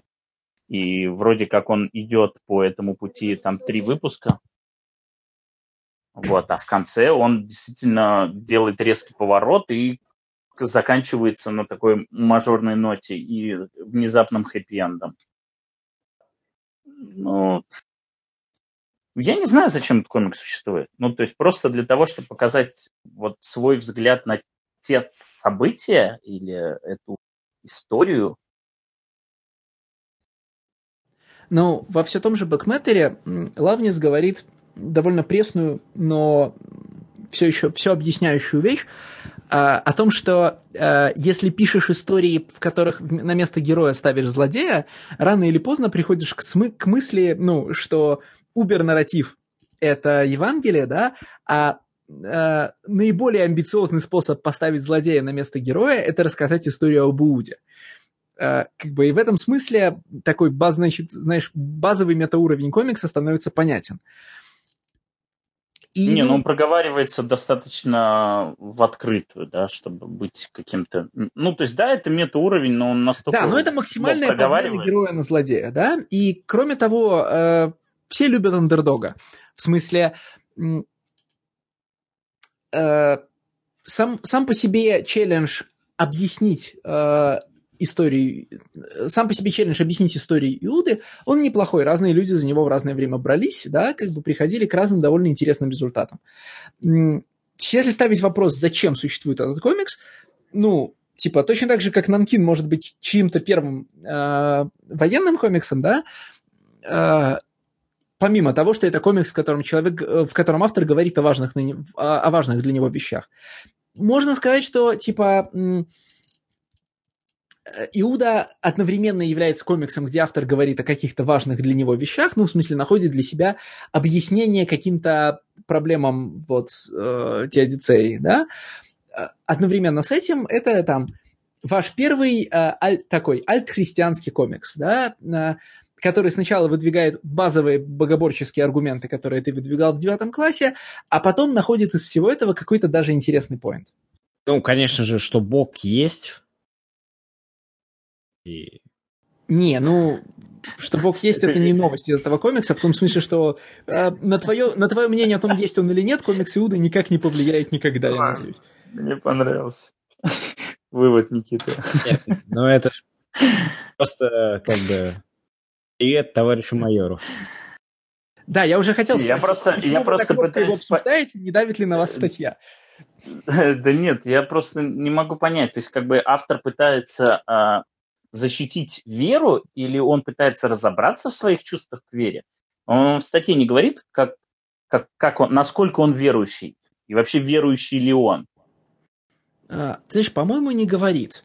Но я бы не предполагал, что он пытается э, проповедовать или защищать, потому что поинт, который он выводит в конце, вообще-то не канонический.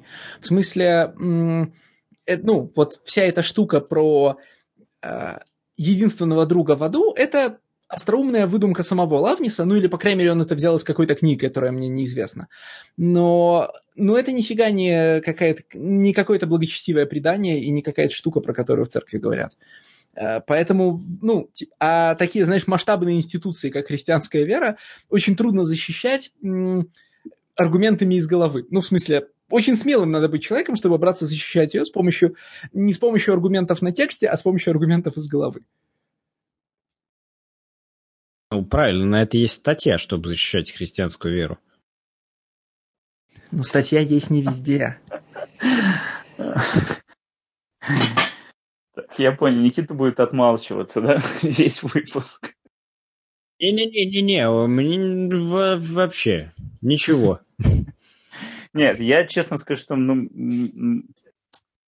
ну вот, вот зачем и почему существует этот комикс, да, конечно, всегда можно да, найти этот ответ и притянуть его, даже если он неверный. Но вот ну, для меня этот комикс вот, вот существует и существует. Да, вот если бы Алексей его не предложил, я бы его никогда читать не стал. Даже несмотря на то, что рисунок мне в целом понравился. Я не назову его восхитительным, э, или вот прочие эпитеты, которыми вы его описали. Но он мне понравился. Но он бы меня не заставил бы читать этот комикс. И даже про, после его прочтения я остаюсь на том же самом, что ну, ну зачем я его читаю? Ну, кроме того, что Алексей хотел, я так понимаю, обсудить все-таки рисунок э, художника, да, в первую очередь.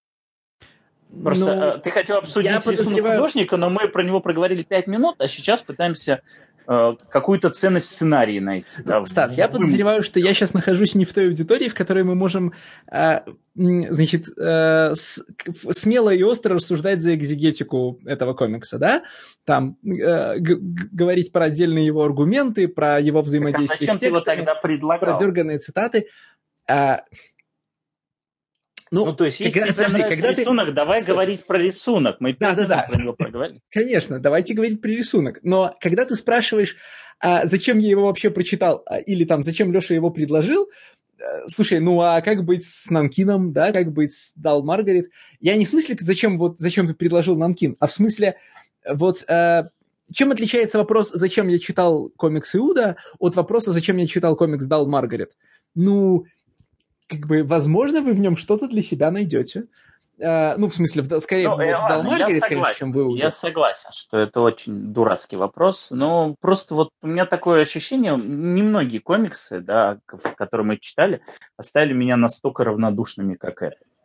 Я просто пытаюсь для себя понять, с чем это связано. Потому что вот сколько уже, 26 выпусков, да, условно умножайте на 4, и мы получим 104 комикса.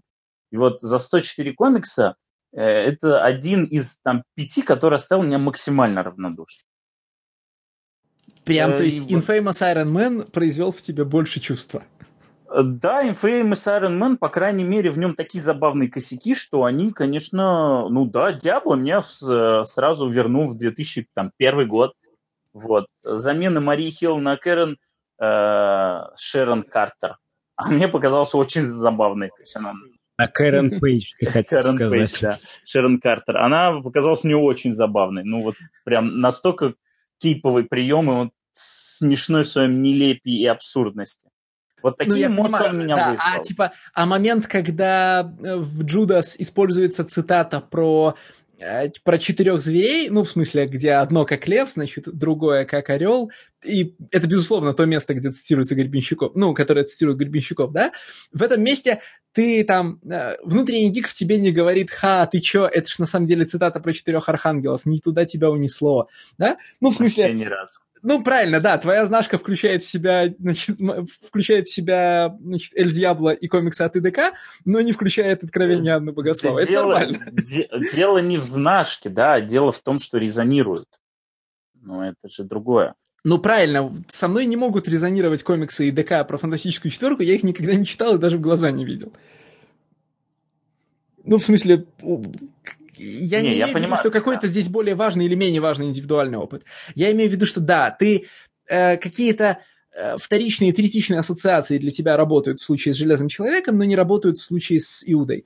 Ну, у меня, видимо, несколько... В данном совершенно случае, да, в этих Это... четырех комиксах, для меня получается наоборот. Вот я в начале подкаста уже говорил, Леш. да, э, Infamous Iron Man прямо ставил... А, я это не в подкасте говорил. Так вот, я за чтением двух ТПБшек Infamous Iron Man два раза засыпал. Настолько там для меня ничего не происходит в этом комиксе. Помнишь, Леш, мы говорили, что для нас, так скажем, инспирации супергероями, они ближе, нежели чем инспирация античными героями Древней Греции в каком-то из подкастов. Вот это та же самая ситуация на самом деле. Просто есть что-то ближе, что э, Стасу понятнее, известнее, нежели чем э, там апокалипсис. Э, да дело не такое. в понятнее, понимаешь? Дело вот э, да, к тому, что резонирование, понимаешь, это не вопрос того, что мне понятнее или нет, что я понимаю или нет, а то, что вызывает во мне какой-то отклик.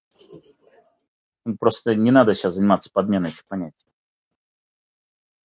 Я не говорю, что Infamous Iron мне понравился и прочее, но, по крайней мере, он вызвал во мне эмоции. А Иуда, он... Ну, не знаю. Ну, пожалуй, что за пределами финального твиста, да, Иуда вызывает у меня скорее интеллектуальный, чем эмоциональный отклик, да. Я взаимодействую с этой историей не как с моральным высказыванием о христианстве, да, а как с альтернативной трактовкой формообразующего для западноевропейской литературы текста. Да? Мы, я, вот я же когда ссылаюсь на э, э, ну, там, на откровение, да, или на Евангелие, я же это делаю не потому, что я глубоко религиозный человек, а потому что, ну, типа, Библия – это такой уртекст для западной литературы. Ну, в смысле, там, все люди, которых мы читали, ее читали, и все так или иначе на нее ссылаются. Да блин, в этом самом. В в Infamous Iron Man есть э, визуаль... ну, есть, типа, есть визуальная цитата на распятие, да, и она наверняка не случайная. Э, просто потому, насколько глубоко э, эти штуки проник... проникают в культуру. Так там же практически свой Люцифер даже есть. Так правильно, да, невозможно, ну, как бы, как еще рисовать момент победы над дьяволом, как не изобразив главного героя в форме распятия? Конечно то, что это доктор Дум в костюме Железного Человека, несколько э, делает ситуацию несколько гротескной, но мы за гротеском в комиксы же и пришли, да? Ну, супергеройские. Тогда давайте рисунки. В смысле, с э, сюжетом все понятно. В смысле, э, там, если вам, в принципе, интересны альтернативные трактовки Евангелия, э, это стоит прочитать, это я уже слушателям, да, если нет и там какое-нибудь последнее искушение Христа для вам уже показалось пресным, потому что вы очень насмотренный, начитанный человек, Иуда вам, конечно, ничего не даст, но давайте о том, какой он красивый. Он очень красивый. А расскажи, Никит, про модного красивый. тумблеровского художника. Я просто про него, мне кажется, вообще первый раз слышу. Слушай, ну да, да не то, что он модный, просто среди тех блогов, которые я читаю, его очень часто репостят, и репостят в основном его дизайны. И на самом деле я до этого комикса я не читал ни одного комикса Якуба Ребелки. И э, как бы просто знаком с ним по дизайнам. В основном. Дизайном персонажей в смысле? Или, ну, дизайном чего? Да, дизайны персонажей, там, ну, вот, вот, вот это вот все. То есть дизайны костюмов, там, дизайны брони, а у меня такой вопрос. Не, не, не его композиционный сторителлинг, да, не его возможность там, э, там рисовать бэкграунды, а именно вот э, в качестве, э, знаешь, такой, э, есть такое понятие, как character study, да, вот именно его дизайнерская работа, то есть дизайны персонажей, там, типа, вот, не, ну, если он ванфаст, он выглядит... Же это совсем на уровне скетчбука, то есть там даже нет покраски обычно. Ну, то есть обычно это вырезка ну, из да. твоего скетчбука, где ты пытаешься одного персонажа с разных ракурсов, э, в разных позициях, с разной удаленности нарисовать. Сильно не прорисовывая. Ну, да, наверное.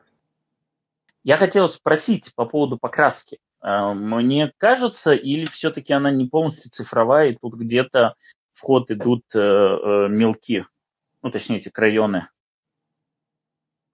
Все, ну, просто я на некоторые кадры смотрю, и мне кажется, что так покрасить в одной цифре не очень-то получится. Как будто он сначала немного закрашивал мелками, по крайней мере, штрих задавал, а потом уже, ну, сканируя в фотошопике или в чем там, в иллюстраторе, добавлял ну, цифровую покраску. Не, ну, наверное, такой штрих можно создать и в фотошопе, если очень заморочиться. Ну, понимаешь, Просто да? он кажется, да, но мне не знаю, он кажется, он вот, знаешь, вот всегда можно отличить, э, где работал тушевщик. Он работал э, руками или он это на компьютере.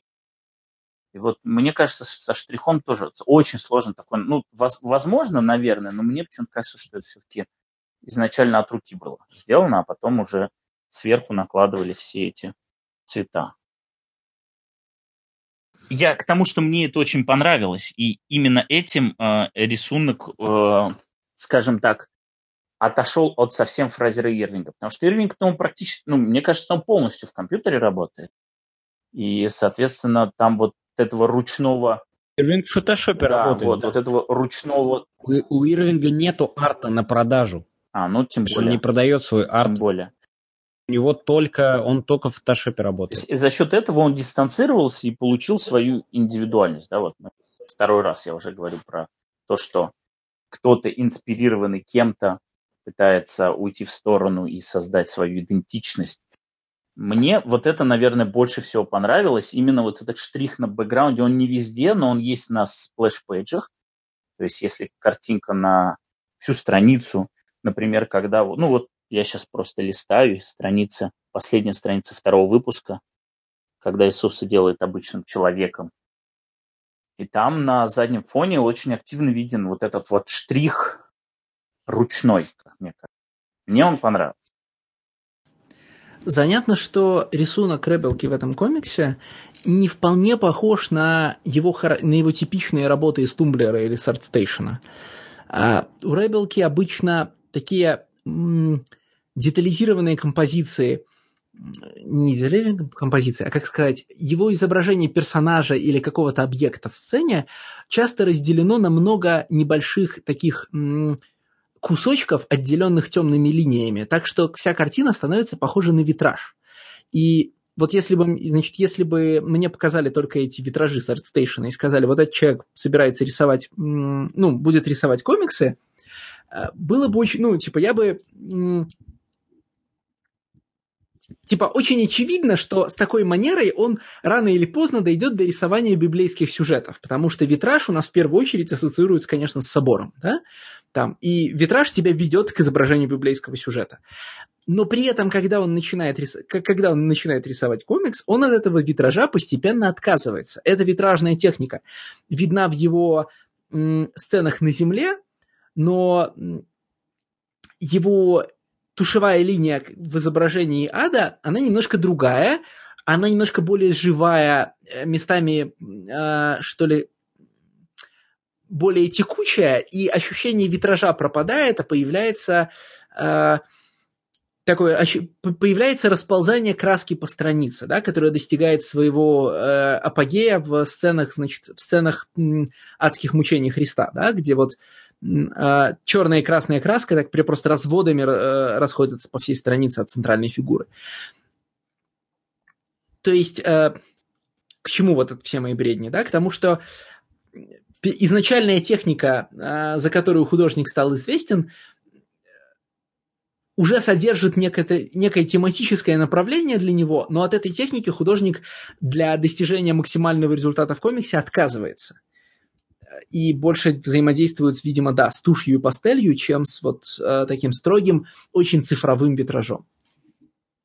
Ну, просто если набрать в гугле Якуб Ревелка, да, то вот э, как, когда вы увидите такие многофигурные его работы, э, полностью раскрашенные. Там вот видно, о чем я говорю, да, о том, как э, четкие замкнутые контуры создают витраж. Но, пожалуйста, пусть, пусть рисунки скажет кто-то, кто в, лучше подкован в нем, чем я, кто может... Я посмотрел, я посмотрел, Алексей, забил, действительно, я согласен с твоим поинтом. Но мне не кажется, что он очень сильно от него отказывается. Прям некоторые вот эти статичные картинки, которые выдает Google сразу при вбивании художника, они, ну, прям, можно некоторые панели вытаскивать из комиксов, и они будут вот один в один, ну, стилистически и композиционно. Просто комиксная страница, она, хочешь не хочешь, ее приходится бить на кадры, да, ты не сможешь из одних splash page ей рисовать. Но была бы его воля, мне кажется, он спокойно бы справился с такой задачей. Ну, как, знаешь, такая, как это называется, illustrated book, да, когда это как бы комикс, но не совсем комикс, потому что это вроде как книжка, но на самом деле практически все рассказывается текстом и картинкой.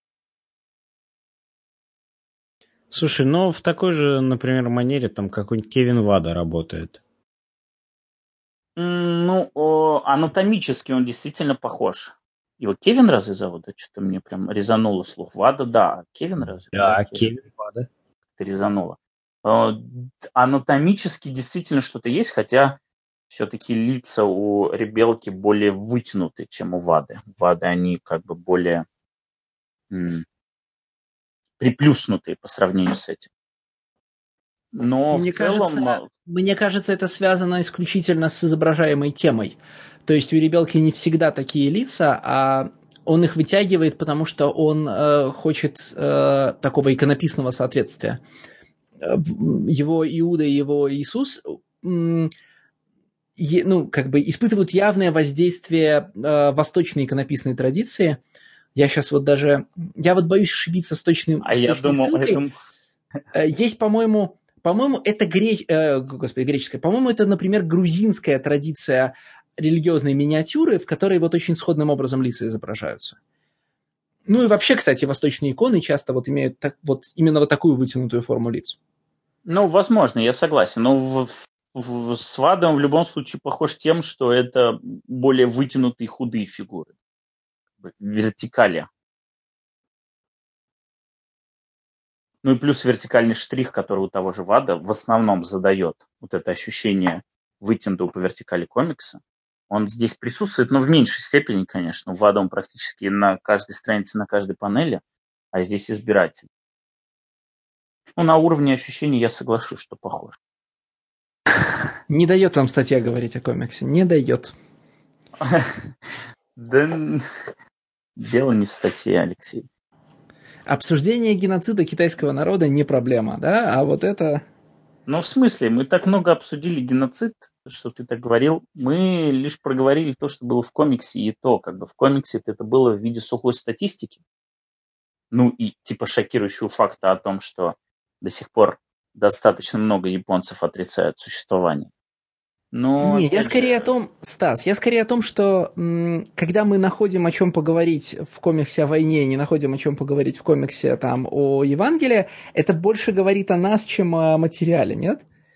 Э, я согласен абсолютно. Мне, ну, дело даже не в статье или в товарище майоре, который нас, безусловно, слушает и, возможно, даже поддерживает на Патреоне. Мы не всех а, наших патронов знаем, кто чем занимается. Вот. Но мне, ну, мне не очень интересна тема религии. Я вот за себя скажу, как бы, и не только потому, что я боюсь задеть чьих-то чувств. Мне она сама по себе не интересна. Хотя я понимаю, что это огромный пласт, это неотъемлемая часть вообще как бы, человечества, нашего существования, но мне не интересна дискуссия на тему. Не то чтобы я в свое время имел их очень много, но как бы они имели место быть, и мне достаточно, и я не готов вступать в диалог с американским художником, сценаристом, который делится своей трактовкой э, сюжета про Иуду. Я с удовольствием бы поговорил про то, как он сценарно сделан, да, про то, какие-то там интересные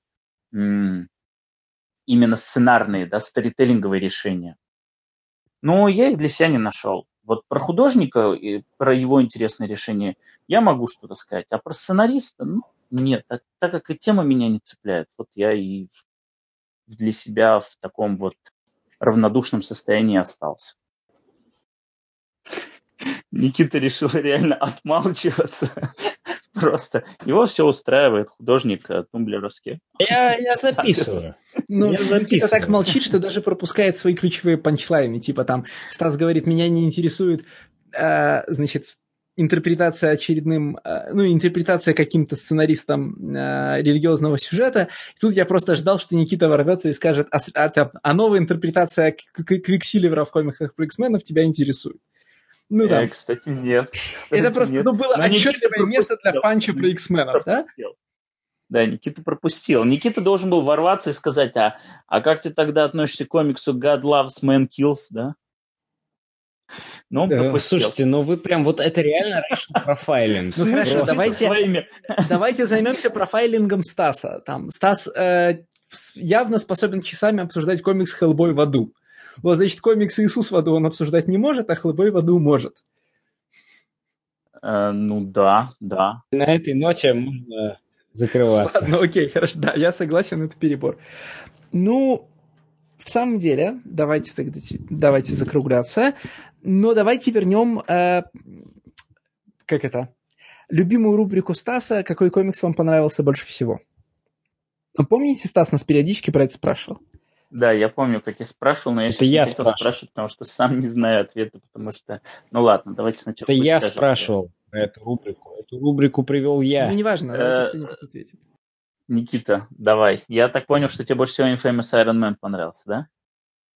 Ты знаешь, это я бы не выбрал ни один. Ну так нельзя, Никит, это легкий путь. Это нечестно. Я тоже это готов сказать, но нужно выбрать. Вот нужно. Ну вот давайте я упрощу задачу. Вот я выберу Дал Маргарет. В смысле, если э, перебирать эти четыре комикса и говорить о том, какое оставил наиболее сильное впечатление э, для меня, ну это Дал Маргарет. Как я уже говорил, грустная музыка, которую слушаешь лежа на полу. Э, и, в, ну, в смысле, и в артистическом, и в сценарном плане. Ну, вот как, например, в, в случае с Иудой, да, 90% моего впечатления – это рисунок, а в случае с, Дар, с Дал Маргарет впечатление сильное и делится пополам между рисунком и сценарием. Я согласен с Лешей, несмотря на то, что мне комикс не понравился, но если мы оцениваем сугубо по эмоциональному отпечатку, который оставил произведение, то Дал Маргарет сегодня безусловный лидер, при том с завидным отрывом. И вот теперь и... Никите удобно, можно пойти против толпы и выбрать любой из трех других. Да, и я, и я согласен, сейчас я просто договорю, я согласен с Лешей в том, что да, несмотря на то, что художник в некоторых местах перетягивает на себя одеяло и действительно становится фронтменом, а, у него все-таки не такой перекос, так как в случае с э, художественной э, стороной Иуды или Нанкин. Слушайте, ну вы вот не даете мне побыть контрерианом, да? То есть э, я специально хотел сказать «Дал Маргарет». Ну, на самом деле это действительно «Дал Маргарет», не потому что мне этот комикс больше всего понравился, как бы нет, потому что это просто комикс, который среди тех комиксов, которые я обычно читаю, он выглядит как раз необычно. Я такое обычно перестал читать. Для меня это комикс, который выделяется из той массы комиксов, которые я сейчас читаю да? И ты потом а... про racial profiling будешь, да, нам заливать? Ты только... Нет, понимаешь, вот я хотел быть контрерианом и типа сказать, что дал Маргарет, да, там, ну вот, чтобы, чтобы вы не подумали, что мне понравился Infamous Iron Man. После того, как вы два впереди меня сказали дал Маргарет, я теперь не могу сказать дал Маргарет и вынужден сказать Infamous Iron Man, чтобы быть контрерианом. Типа, вам двум э, старым пням понравился Дал Маргарет, потому что это отсылка к Брейгелю и т.п. и п.м., а мне вот, человеку от народа, понравился Infamous Iron Man. Вы, вы меня ставите в тупик в любом потому случае. Потому что это отсылка к Dark Reign. Потому что там есть, конечно же, библейские мотивы. Понятно. Ну, отлично. Вот. Поэтому я в тупике. Но да, я выберу Дал Маргарет э, уже по вышеописанной причине. Ну Окей. и на этом на сегодня мы разговор о комиксах с красивыми картинками заканчиваем. Услышимся с вами снова через две недели. Э, не забывайте про существование у нас рейтингов, патреонов, подписок и всего остального. Э, не хочется каждый раз повторять одни и те же слова, да. И... Что там надо говорить? До новых встреч! Всем пока! Две капли сверкнут, сверкнут на дне, Эфес, а ладонь согреешь, И жизнь хороша, хороша вдвойне, Коль ей рисковать умеешь. Туклопа, туклопа, Почему